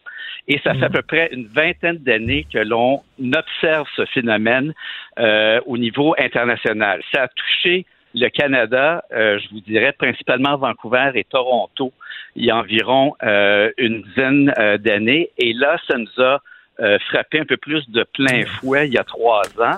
Et on vit le retard. On est en rattrapage de ce de cet écart-là. Alors, c'est pour ça que ça a frappé plus principalement la région de Montréal. Et pourquoi ça nous a frappé? Ben, c'est drôle à dire, c'est parce que ça va bien au Québec. Euh, la euh, force économique, euh, l'économie est forte au Québec, alors ça fait rouler l'économie, ça crée, ça baisse le taux de chômage. Les gouvernements ont conservé les taux d'intérêt à un bas niveau. Il y a eu donc de bons salaires de générer au Québec. Il y a eu de l'immigration également pour faire face aux besoins de main d'œuvre. Alors, tout ça, ce sont des phénomènes économiques et démographiques qui créent de l'influence sur la situation de, de, l'habitation et de l'immobilier. Monsieur Saint-Amour, je le disais que c'est une des choses les plus stressantes. Moi, j'en ai acheté euh, quelques euh, maisons revendues puis tout ça. C'est une des choses les plus stressantes, c'est acheter, acheter une maison, acheter un condo. Il y a une affaire que j'ai jamais compris. Expliquez-moi ça. Tu sais, quand on achète une maison, on sait qu'il y a d'autres personnes qui ont bidé, comme on dit. Là. Fait que là, on sait pas combien ils ont bidé, eux autres. Fait que nous autres, on dit, ben, je, veux l'avoir, je l'aime vraiment, cette maison-là, je me vois là. Peut-être qu'on est mieux de mettre un petit 200 000 de plus parce que peut-être qu'il y a quelqu'un. Pourquoi c'est pas à découvert? Quand vous allez dans un encan, on a tous vu ça au cinéma, un encan, là. Tu lèves ta main, moi je me dis, mais tu sais combien les autres sont prêts à mettre? Il me semble que ça, ce serait pas possible, ça. Ben, ce soit découvert. C'est une excellente question, M. Martineau, et on se pose euh, euh, la question en ce moment. C'est sûr qu'on travaille sur l'amélioration de la, de, la pratique. Nous sommes, euh, nous avons répondu à l'invitation du ministère des Finances au mois de juin. Nous sommes en préparation de la, de la rédaction, nous sommes en rédaction en fait d'un mémoire euh, sur la consultation du courtage immobilier. Euh, on a consulté plusieurs chercheurs euh, et professeurs durant l'été. Alors oui, on a merci au ministère des Finances. On a passé un bel été, mais mais ça sera une possibilité, ça, que ce soit comme un encan à découvert. Ben, savez-vous, M. Martineau, les, les données, là, on se fie beaucoup aux données. L'effet est, est un peu plus inverse que ça le fait que ça soit à découvert, là, ça, ça augmente votre, euh, votre contribution. Ça augmente le fait euh, de justement, vous avez, ah, oui? vous voulez être certain, oui, vous êtes certain de l'avoir. Il y a beaucoup d'émotivité. Hein? Euh, on, s'entend ah sur oh les, offres d'achat. en ce moment, l'émotivité, là, on a tout un, un, marché de premiers acheteurs. Je vous parlais de démographie tantôt. La, la cohorte des millénaux est sur le marché depuis 2018. Alors, eux euh, ont fondé des familles, c'est des créations de ménages. Là, maintenant, ils veulent s'installer, ils sortent euh, de leur condo euh, ou de leur logement et veulent s'installer parce qu'ils ont fondé famille.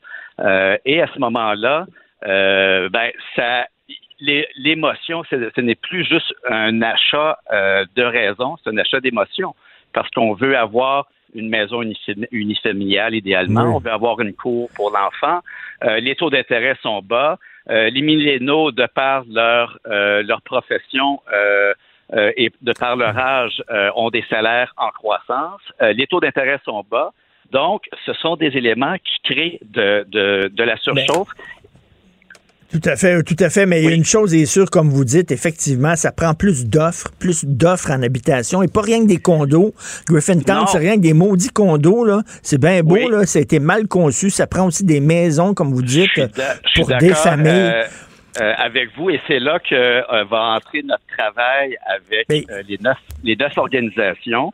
C'est qu'en ce moment, on s'est réunis, on, on travaille en sous-groupe sur différents thèmes comme comment développer des milieux attractifs, dynamiques et abordables euh, euh, pour euh, limiter l'étalement urbain. Oui, et puis pas, pas, avoir un autre Griffintown et c'est assez les condos là, à Montréal. C'est rendu condoville. Et en même temps, il faut rappeler, M. Saint-Amour, je pense que vous allez être d'accord avec moi, il faut dire aux gens de ne pas acheter de maison sans inspection. C'est très mauvais. Et de ne pas acheter de maison sans garantie légale. Exigez une garantie légale et faites inspecter votre maison avant de l'acheter. Même si vous êtes très émotif vous voulez absolument l'avoir, il faut faire respecter la maison.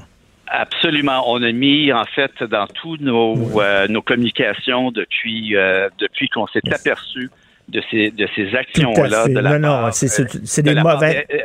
Des, des, des, acheteurs. Puis on, on comprend pas, mais on voit qu'il y, y, a tellement d'émotivité et parce que les, surprises, les mauvaises surprises risquent de, euh, de, se réaliser dans le futur. Tout à fait. Euh, Donc, ben, bonne initiative, bonne initiative pour euh, l'Association professionnelle des courtiers immobiliers du Québec. Merci beaucoup, M. Patrice Saint-Amour. Bonne journée.